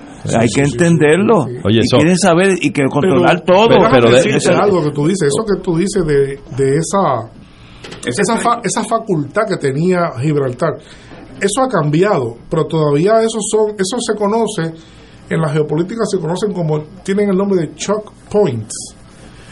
Son unas, hay unos puntos en la Tierra que no son muchos, eh, serán siete u ocho, eh, que por sus características geográficas Como un embudo. son estrechos que tienen la tienen la virtualmente la capacidad de paralizar el mundo entero Eh, como está el estrecho de Hormuz está el estrecho de Gibraltar Está- está el mm. canal del Suez Sí. está el canal de Panamá ¿verdad? tú te imaginas que mañana alguien eh, paraliza el canal de, de- de- de Panamá Mm. pues lo que el, el trastoque que eso puede tener en la economía mundial es enorme aquella vez no hace mucho que hubo un buque eh, que se encalló eh, en- saliendo o entrando entrando a- al canal del Suez y eso eso Ah, creó sí. un tapón de, Sí, sí. de, de buques allí que es una un cosa disloque disloque. espectacular. en la logística del transporte sigue siendo muy frágil eh, porque esos puntos son puntos donde se cortan las distancias pero a la misma vez son pequeñas eh, estrechos que tienen que tienen un gran valor estratégico o geoestratégico. Ese es lo que llaman el, en la calle de Malaca en, en Singapur verdad porque si no tienes que dar la vuelta completa por allá. Y ahorita está- ahorita estábamos hablando de las Malvinas pues las Malvinas el problema de las Malvinas es que lejos de perder su valor, lo que hace es que las Malvinas son cada vez más valiosas. Eh, ya no tanto porque sea algo de lo que tenga en términos de minerales, sino porque las Malvinas ocupan un- una posición tan importante en términos de la dispersión de las islas que la componen que el que tenga acceso a ella o que tenga posesión sobre ella tiene casi la puerta con, con la, la- la Antártida. Seguro. Entonces la Antártida es uno de los grandes lugares todavía que queda en la Tierra que está en fideicomiso, que es un fideicomiso administrado por distintas naciones Hay- hay y es libre, tratado. pero, pero, pero, obviamente hay mucha gente a los cuales la Antártida le engorda el ojo y que quieren tener de alguna forma Es que, sí. el control de, de ese, de, de ese lugar porque tienen una cantidad grandísima también de, de riquezas, ¿no?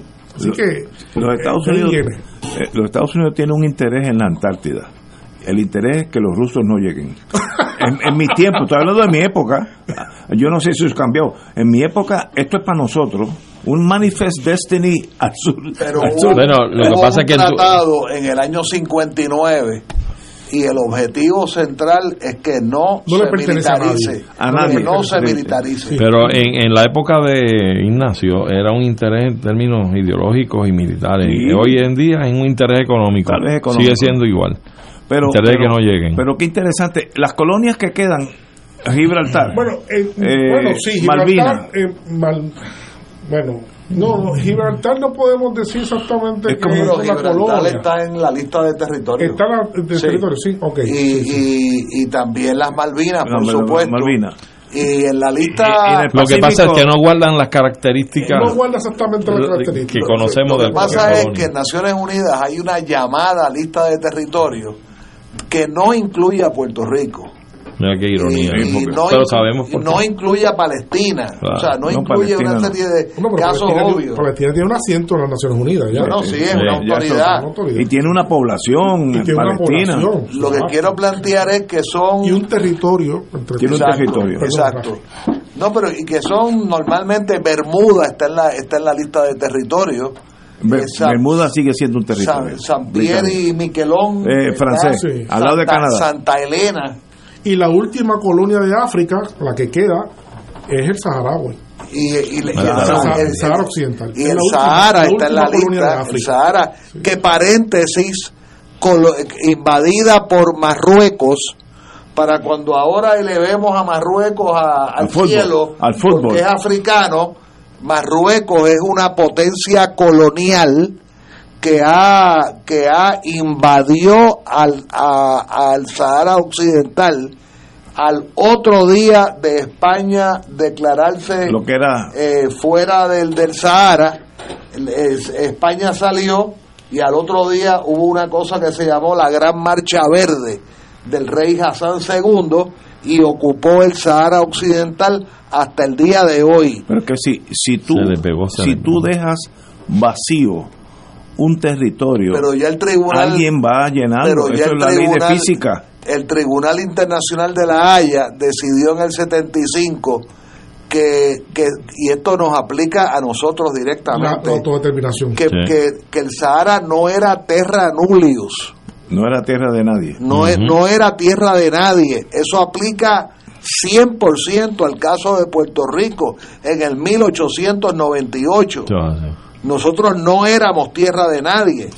Hay un argumento de la Carta Autonómica del año 1897. Pero el punto de las colonias, regresando, hay una lista, vamos a decir, raquítica y un poco insignificante de territorio, de la cual Puerto Rico no está incluido, y nosotros no queremos estar en esa lista. ¿por qué? No la queremos estar porque No regresaría. porque Puerto Rico ya ha logrado varias, varios éxitos en Naciones Unidas y si nos meten en la lista nos van a querer endilgar la integración, la anexión, que no es lo mismo, pero se parecen, de Puerto Rico a los Estados Unidos como fórmula descolonizadora. Ese es otro debate aparte. Por eso, pero que no, pero es que no es fórmula descoloniza- Es que no es descolonizadora. ¿Cómo no? No, eso no, es Nosotros tenemos la resolución No, 1514. A nosotros no nos hace falta la lista de territorios. Esa es la culminación de la anexión, No, es la No, integración. no, pero eso es si no eres americano. No, hombre, Nuevo no. México era un territorio No, no, no, no, independiente y un día se hizo parte de Estados es que Unidos. eso de la ciudadanía no tiene nada Sí, que ver. Pero aún el concepto territorio es un concepto esquivo, realmente, porque el concepto territorio aúna la situación como Arizona, que tú acabas de Arizona, es Nuevo México, que hoy son de parte de Estados Rico, Unidos. pero no son lo mismo, No, son no dos realidades políticas Distinta. distintas. ¿no? Y Estados Unidos, obviamente, siempre ha evitado, en su historia, siempre ha evitado, eh, por razones obvias, porque Estados Unidos se independizó de un imperio. Y como se independizó de un imperio y condenó el imperialismo, pues siempre ha evitado a toda costa eh, morfológicamente parecerse un imperio. Pero de facto funciona como tal. Y tiene, Seguro, y tiene por- también entonces, por su realidad. por eso han creado el concepto de territorios para no usar colonia. Pero territorio en el concepto de Puerto Rico es exactamente lo mismo, sinónimo. Es una forma, es como, como decir, como decir, tiene un, tiene un nombre, esa palabra que le llaman, uno quiere decir una cosa y, Un dice, es un eufemismo, exactamente. Pero Puerto Rico, vamos a decir que mañana elige 100% de la ciudadanía ser independiente. Yo estoy seguro que Estados, Estados Unidos accedería a esa solicitud. Estoy pensando. Tiene un problemita con la ciudadanía. Bueno, ustedes de- ustedes puertorriqueños decidan, ¿se quedan americanos o son puertorriqueños? Un, problema de ustedes. Ahora, los que ya son ciudadanos, son ciudadanos. Los nuevos, hay un caso italiano que eso no es necesariamente así. Bueno, pero es un problema de ustedes, los puertorriqueños. Pero ese- si ese mismo Puerto Rico de- decide, yo quiero ser Estado, y Estados Unidos, que en este momento histórico no es la realidad, Y hace más de 100 años tampoco. yo quiero que sea Estado, pues se, se vuelve Estado y Yo se no sé acabó. que me corrija Rafi, pero yo creo, yo creo que los estatutos, en los estatutos lo que se prevé es que eh, uno no puede ir a la estadidad desde, desde la misma, desde la enajenación de la soberanía. Tiene Exacto. que ser desde la propia soberanía la decisión que se haga para integrarse a, Estados Unidos. tiene, tiene que ser así. Ese es el gran problema, que aquí no se discute.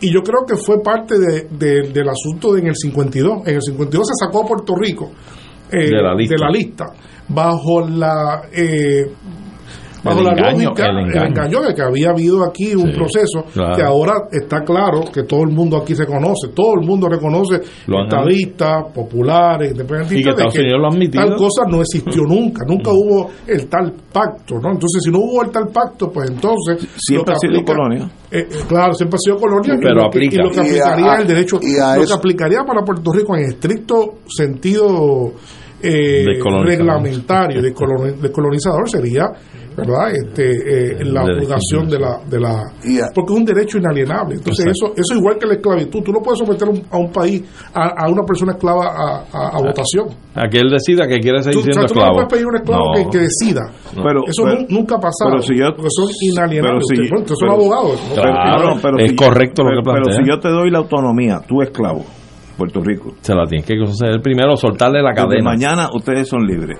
Ahora tienen 40 días para decidir si siguen república o se unen a Estados no, Unidos. no lo puedes hacer porque si tú, o sea, tú no puedes, no- no- tú puedes tomar una decisión sobre la base.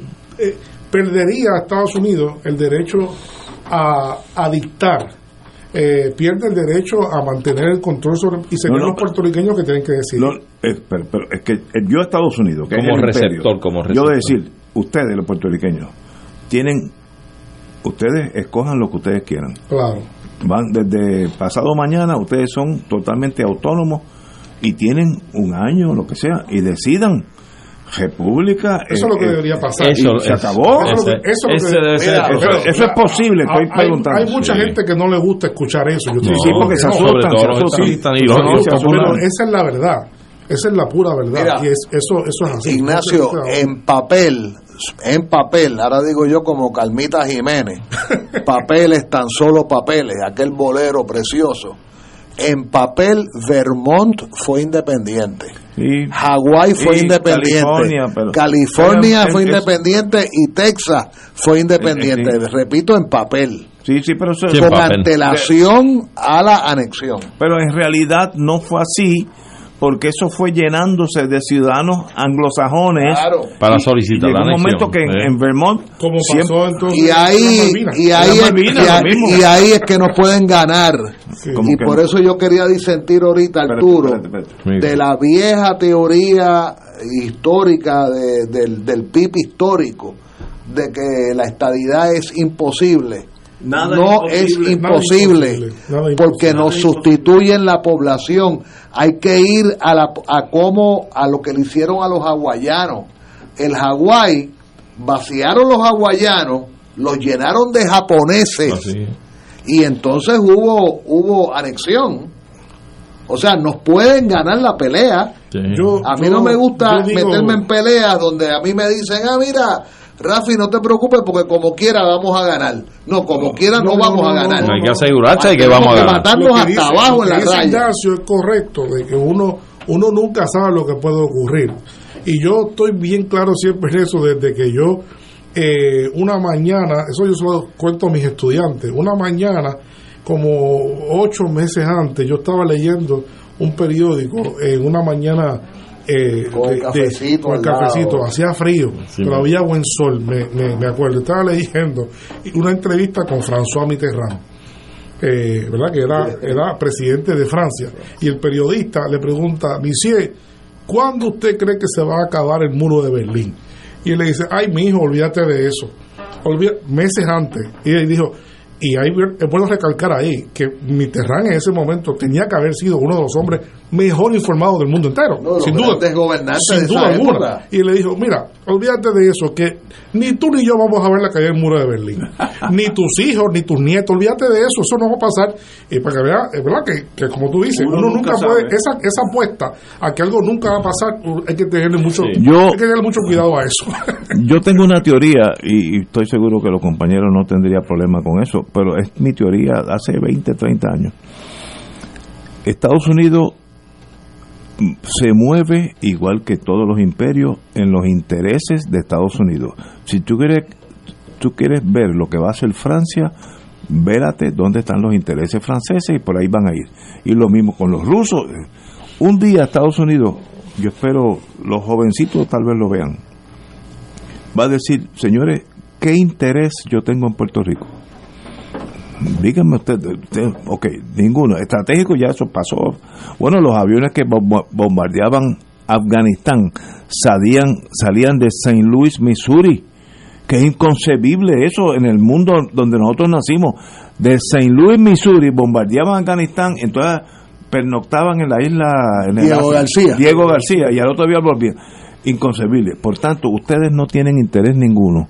Yo estoy invirtiendo allí 6, 7 billones de dólares con esta tormenta, muchísimo más, pero 6, 7 al año. Por tanto, ustedes los puertorriqueños van a ser libres por mandato de Estados Unidos el año que viene.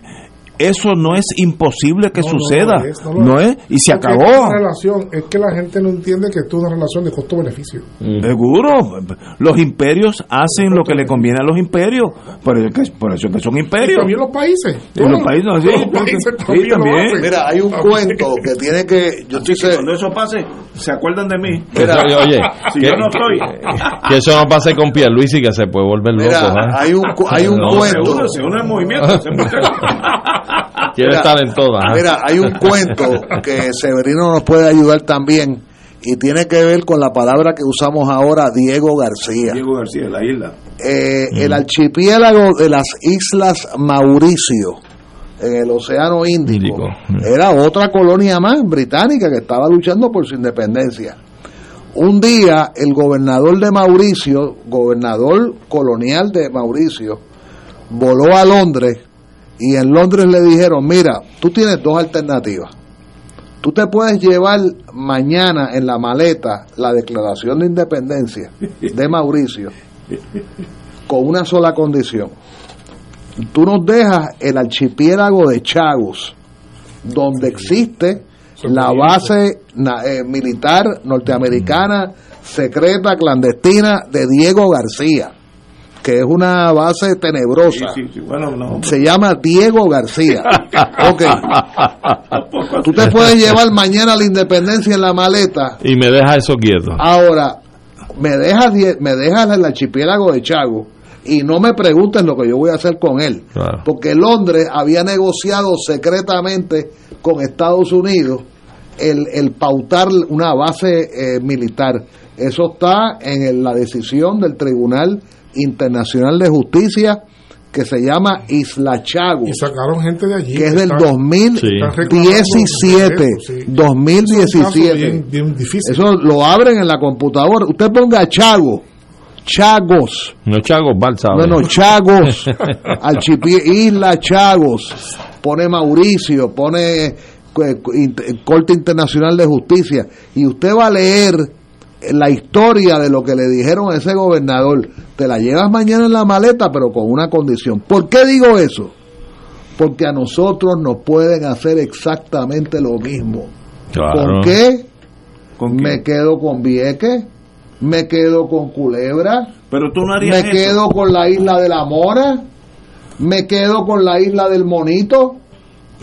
¿Ah? Pero, pero negociar es el arte de a- Y- llevar esos Está bien, y algo, y algo, quédate con eso por y ahora. algo que no cu- cubrimos anteriormente, cuando hablábamos de la lista de territorios, Francia sacó sus colonias de las listas de territorios y ahora por ahí hay repartidos un montón de territorios de ultramar.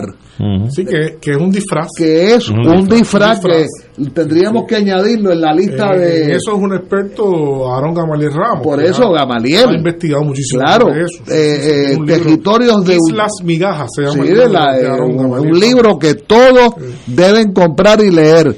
Aarón Gamaliel Ramos, eh, Las Islas Migajas, que es Sí. una referencia al poeta martiniqués, Que escribió eh, al poeta, Migajas. al gran poeta martiniqués, que se me escapa el nombre ahora, No me acuerdo. que pero- tiene una, una, un poema precioso que se titula Islas Migajas. Eh, así que todo eso puede pasar. ¿Por qué digo eso? Porque nosotros seguimos con el cuento, cuento diversionista, que es muy cómodo, muy agradable a nuestros oídos, de que la independencia está garantizada. Porque hay que marchar, no, tú no tienes que marchar, ni te tienes que mojar, ni las marchas tienen que ser de Río Piedras a San Juan como antes. Ahora las marchitas pueden ser de la Plaza Colón a la calle de la Resistencia. Eso es una caminata. Bueno, eso es un quitado, marcha. eso es un happening, Ah, un eso se le llamaba un happening, ¿verdad? No, no hay que marchar, no hay que mojarse, ni, ni, ni te tienen que votar del empleo, ni te tienen que votar de la Universidad de Puerto Rico, tranquilo, porque está garantizado. No es cierto, número uno, y número dos, número dos, vamos a suponer que sea cierto, que te garantizan la independencia, ¿a, ¿A cambio de, de qué? Exacto. ¿A cambio de qué? Y ahí es, ese es el pollo del arroz con pollo. Pero, pero, como yo he negociado toda mi vida, he estado en ese mundo, si yo fuera independentista y Estados Unidos dice, pues yo me quedo con Vieques, muy bien. No, no, es muy bien. No, no, aguanta, No, aguanta, muy aguanta, bien. espera, espera, aguanta. Muy mal. No, No, muy bien. aguanta. Entonces, sigo territorio, par secula seculorum, o dame la independencia y, me- y te quedas con Vieques por ahora. Hay, En un pacto. de negociar hay que dar y, y- y jalar. Eh, ¿Sabes? Eh, lo- lo- los ideales perfectos son mucho más difíciles que, que obtener que los ideales prácticos. Si yo quiero independencia, dame la independencia de Puerto Rico, eh, la isla de Mona. Ah, tú te quedas con este, la, la isla Bueno, de pero- Culebra. Pues por ahora es Pero tuyo, fí- pero ya eso- soy independiente. Eso que tú dices es un hecho. Y fíjate, Cuba es una república independiente. Y. Estados. Unidos eh, buscó la manera de cómo garantizar su presencia en Guantánamo. Claro. Esas cosas Pero pasan. la siguen reclamando, que es la otra palabra Ah, que no. dejamos a un lado Claro, ahorita. claro. Hay un montón de territorios, Ignacio, tú tienes la razón. Poblaciones inglesas en las Malvinas, poblaciones inglesas en, en Gibraltar, por supuesto. Pero hay un concepto que es la, es la reclamación de la soberanía sobre el territorio.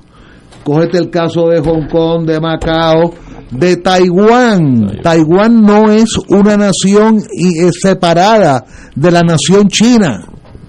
¿Entiendes? Por ahora. Lo que, bueno, por eso hay, hay situaciones, por ejemplo, en Centroamérica había una colonia que, que los mapas viejos, que, que me encantaría que Severino hablara del concepto de los mapas, de los mapas viejos, que es las Honduras británicas, ah, convertido en Belice, en, Belice.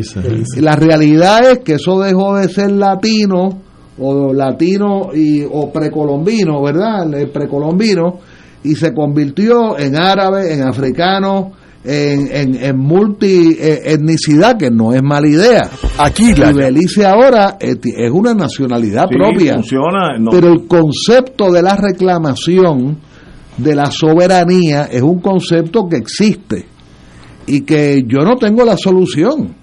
Pero hay muchos casos, y incluso Severino, te quería hablar un día de, de una isla que vi que se llama Socotra, que Socotra, que le pertenece al Yemen. y tú sabes quién se la está jamando, o sea, quién se la está papeando. Los, los Emiratos Unidos Árabes. Los están colonizando poquito a poquito, poquito a poquito, y la isla está en el sur del Yemen, en uno de esos puntos neurálgicos que tú mencionabas anteriormente. Tenemos que ir a una pausa, amigos, y regresamos con Fuego Cruzado. Eso es Fuego Cruzado por Radio Paz 810 AM.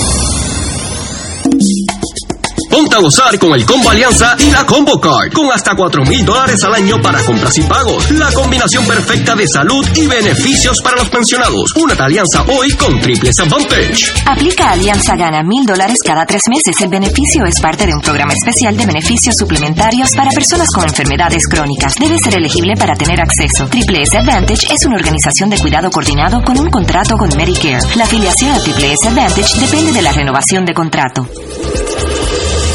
Fuego Cruzado está contigo en todo Puerto Rico. Restaurant Mar del Caribe te ofrece un ambiente acogedor, elegante y la mejor comida internacional. Exquisitos cortes de carne, oso, buco, cabrito, chuletón de ternera, gran variedad de mariscos y pescados, langosta, roda, bayo, merluza y bacalao. Amplio salón de actividades para reuniones familiares o corporativas. Restaurante Mar del Caribe, calle Loíza 2444 Punta Las Marías, 787-545-5025. Restaurante Mar del Caribe, tu mejor opción para comer bien. Solicitamos sus oraciones por la salud del adolescente corozaleño Luis Antonio Nieves Fuentes diagnosticado recientemente con linfoma de Hodgkin en etapa 3. Luis Antonio recibe tratamiento en el hospital oncológico y necesita donantes de sangre y plaquetas en el banco de sangre en el centro médico de Río Piedras.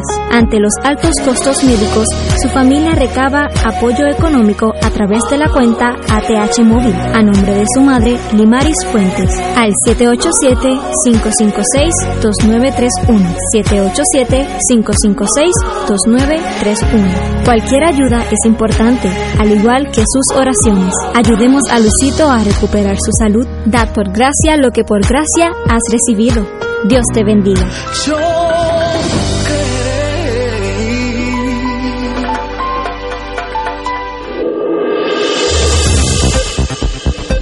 Y ahora continúa Fuego Cruzado.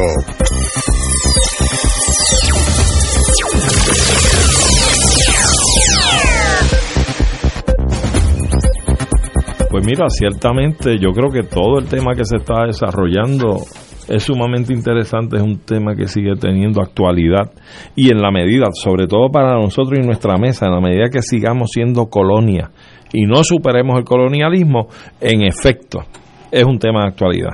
Pero hay varios temas por ahí que están circundantes en la esfera internacional. ha ocupado bastante aquí el tema de los protectorados. Comenzamos por ahí. exacto, exacto. Gracias al amigo tuyo médico, de Canadá, ¿eh? está En, en, Colorado. Dale las gracias y bien agradecido. Que con su comentario montó una mesa de cirugía aquí, ¿sabes?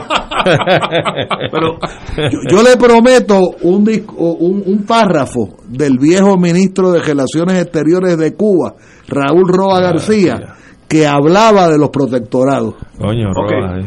Perú, ¿dónde está la situación en Perú? ¿Hay, bueno, hay un toque de queda? bueno, eh, en Perú se ha decretado un estado de emergencia. Dos aeropuertos cerrados. Eh, hay aeropuertos cerrados. Uno de ha habido, Yo creo que se subestimó la capacidad de indignación de sectores importantes de la sociedad peruana eh, a partir de lo que sucedió la semana pasada. Eh, lo más triste es que ya el saldo eh, de personas fallecidas como parte de todo este proceso está en, en 10. Ahorita, ahorita oí la cifra de 10. Eh, crece rápidamente. Era 7 ayer. Esta mañana era mañana siete. 7, ya 8 y ya se habla Pero- de 10. Eh, la situación es bien incierta. Es- ah, en Perú hay un paro general indefinido. Un Wow. paro general indefinido por, decretado por multiplicidad de organizaciones sindicales, políticas, Varios sectores. múltiples Eh, sectores, eh. distintas regiones eh, con distintas intensidades. La situación pinta complicadísima en Perú. ¿Y, qué motiva el paro? El paro lo que motiva, eh, o vamos a decir, ¿qué exigen la gente que están en, eh, llevando a cabo el paro? Lo que están exigiendo eh, son tres cosas. La liberación del presidente Castillo, eh, eh, adelantar las elecciones, eh, pero para no, No para más 24. allá del, del año que viene, no más allá el, el próximo año. Y número tres, eh, que también haya una asamblea constituyente en, en Perú para eliminar la constitución de 1993. Eh, de facto, el problema estructural que hay en Perú es que se ha convertido de una república presidencialista, Perú una república presidencial, se ha convertido en una república parlamentaria, donde el Parlamento tiene el control que manda. y uno puede entender que el, el Congreso pueda prescindir de un presidente porque tiene las facultades para eso, pero eso es una excepción. Cuando eso se convierte en la norma de procedimiento a, a nivel de que en los últimos 20 años han sido procesados nueve presidentes, en los últimos seis años seis presidentes, Increíble. pues ya eso es una, una eh, es una forma de extralimitarse de los poderes que la Constitución ha establecido y obviamente el orden constitucional no funciona. Eh, además, hay que decir que ese Parlamento, ese Parlamento eh, que hizo la acción que hizo eh, y además independientemente del error que cometió Castillo o los o la acumulación de errores que hizo Castillo eh, ese Parlamento tiene hoy día el- la última información que se tiene del Instituto de Estudios Peruanos sobre la aprobación del Congreso a nivel nacional es 6%. Exacto. 6%. ¡Wow! 6%. Pero está- 94% de la población de Perú rechaza de plano eh, toda confianza al, al Congreso. Wow. O sea, eh, y, el, y el presidente había tenido cierto rechazo. El presidente estaba Había ya bajado en 30, 40. 40, pero ya, ya incluso después de estos últimos números lo cifraba en 30. Lo que pasa es que ahora le pasó lo, lo que le pasó al revés al Congreso. El Congreso no tenía los votos para destituir a, a Castillo. Cuando Castillo toma la acción adversa al Congreso, eh, la molestia emocional pues llevó a todo el mundo a votar a favor, pero ahora mucha gente que está en contra de Castillo lo está defendiendo. Eso es lo que pasa. Entonces, Oye, hay, hay una situación bien, bien Esa complicada. inestabilidad afecta a la economía del país. Afecta a todo, todo, afecta todo. todo. Aunque el país ya ciertamente tiene unas estrategias, unas cosas que sigue, han seguido funcionando, pero no hay, no hay orden de legitimidad en el país en estos momentos y la situación tal y como está ahora puede deteriorarse si no se toman las medidas y no se, a- no se atienden los reclamos que se están, están dando. Hay que decir que la presidenta también, yo diría, la presidenta en funciones, eh, está en una posición muy frágil porque eh, no solo que ella era parte del gobierno de Castillo, era su vicepresidenta, Mm. sino que han salido vi- eh, vídeos y audios, ¿no? Eh, audiovisuales donde ella decía que tan pronto se destituyera a Castillo, ella iba a renunciar. Entonces no hizo. No entonces su credibilidad entonces está por el piso ante la gente, ¿no? Porque no cumplió con su palabra. Así que la situación en el país es extremadamente complicada.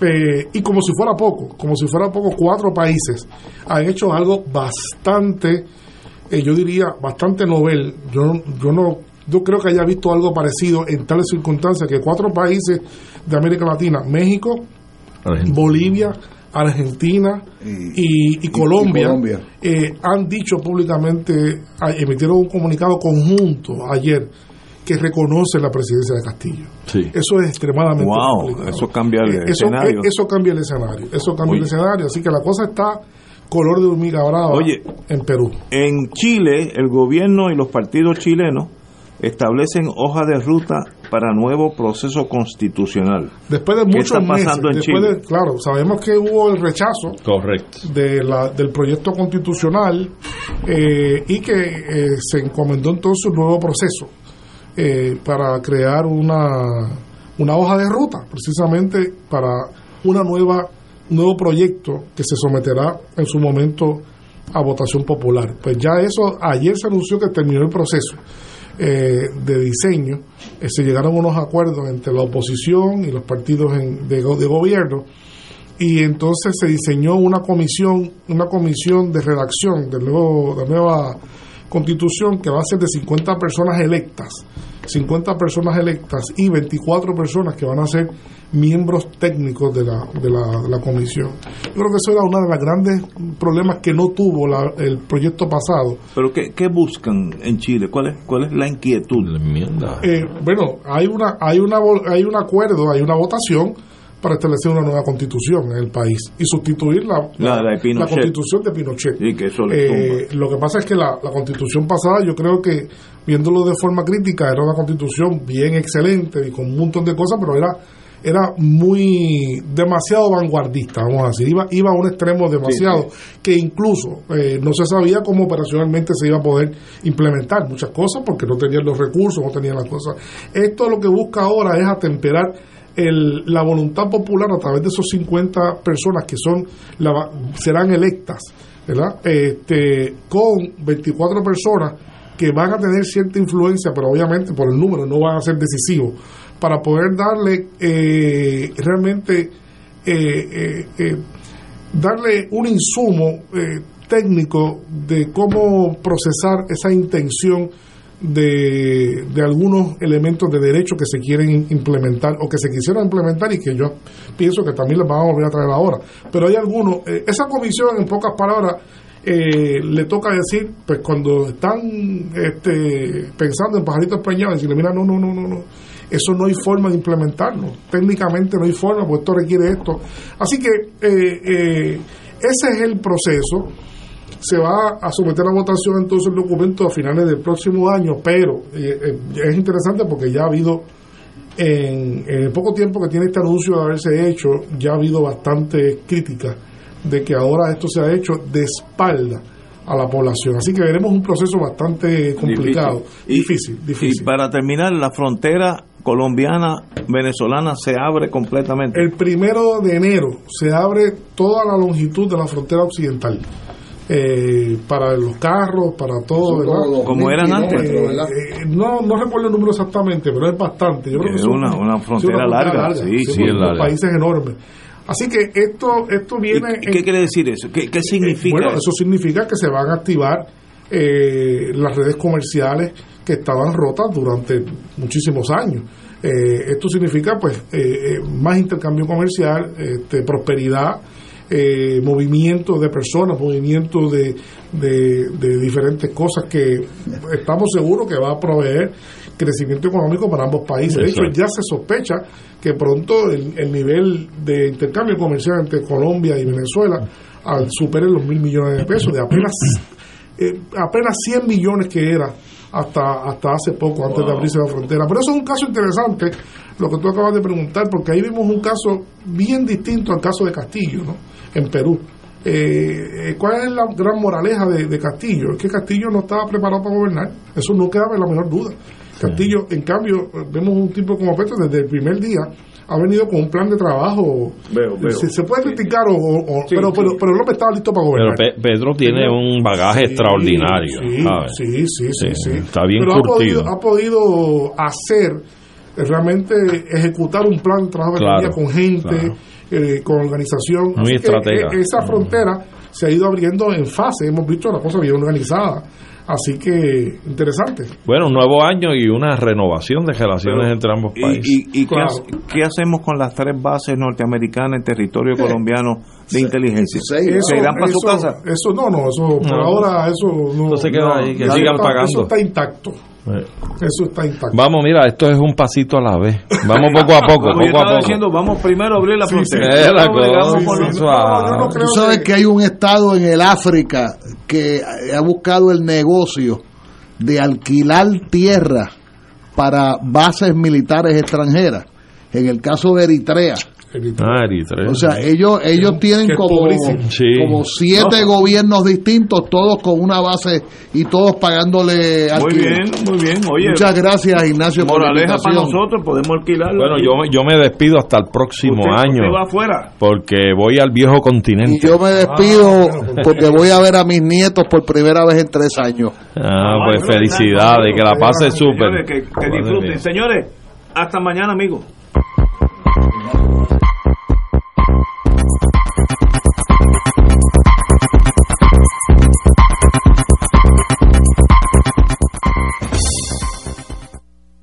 Esta emisora y sus anunciantes no se solidarizan necesariamente con las expresiones vertidas en el programa que acaban de escuchar.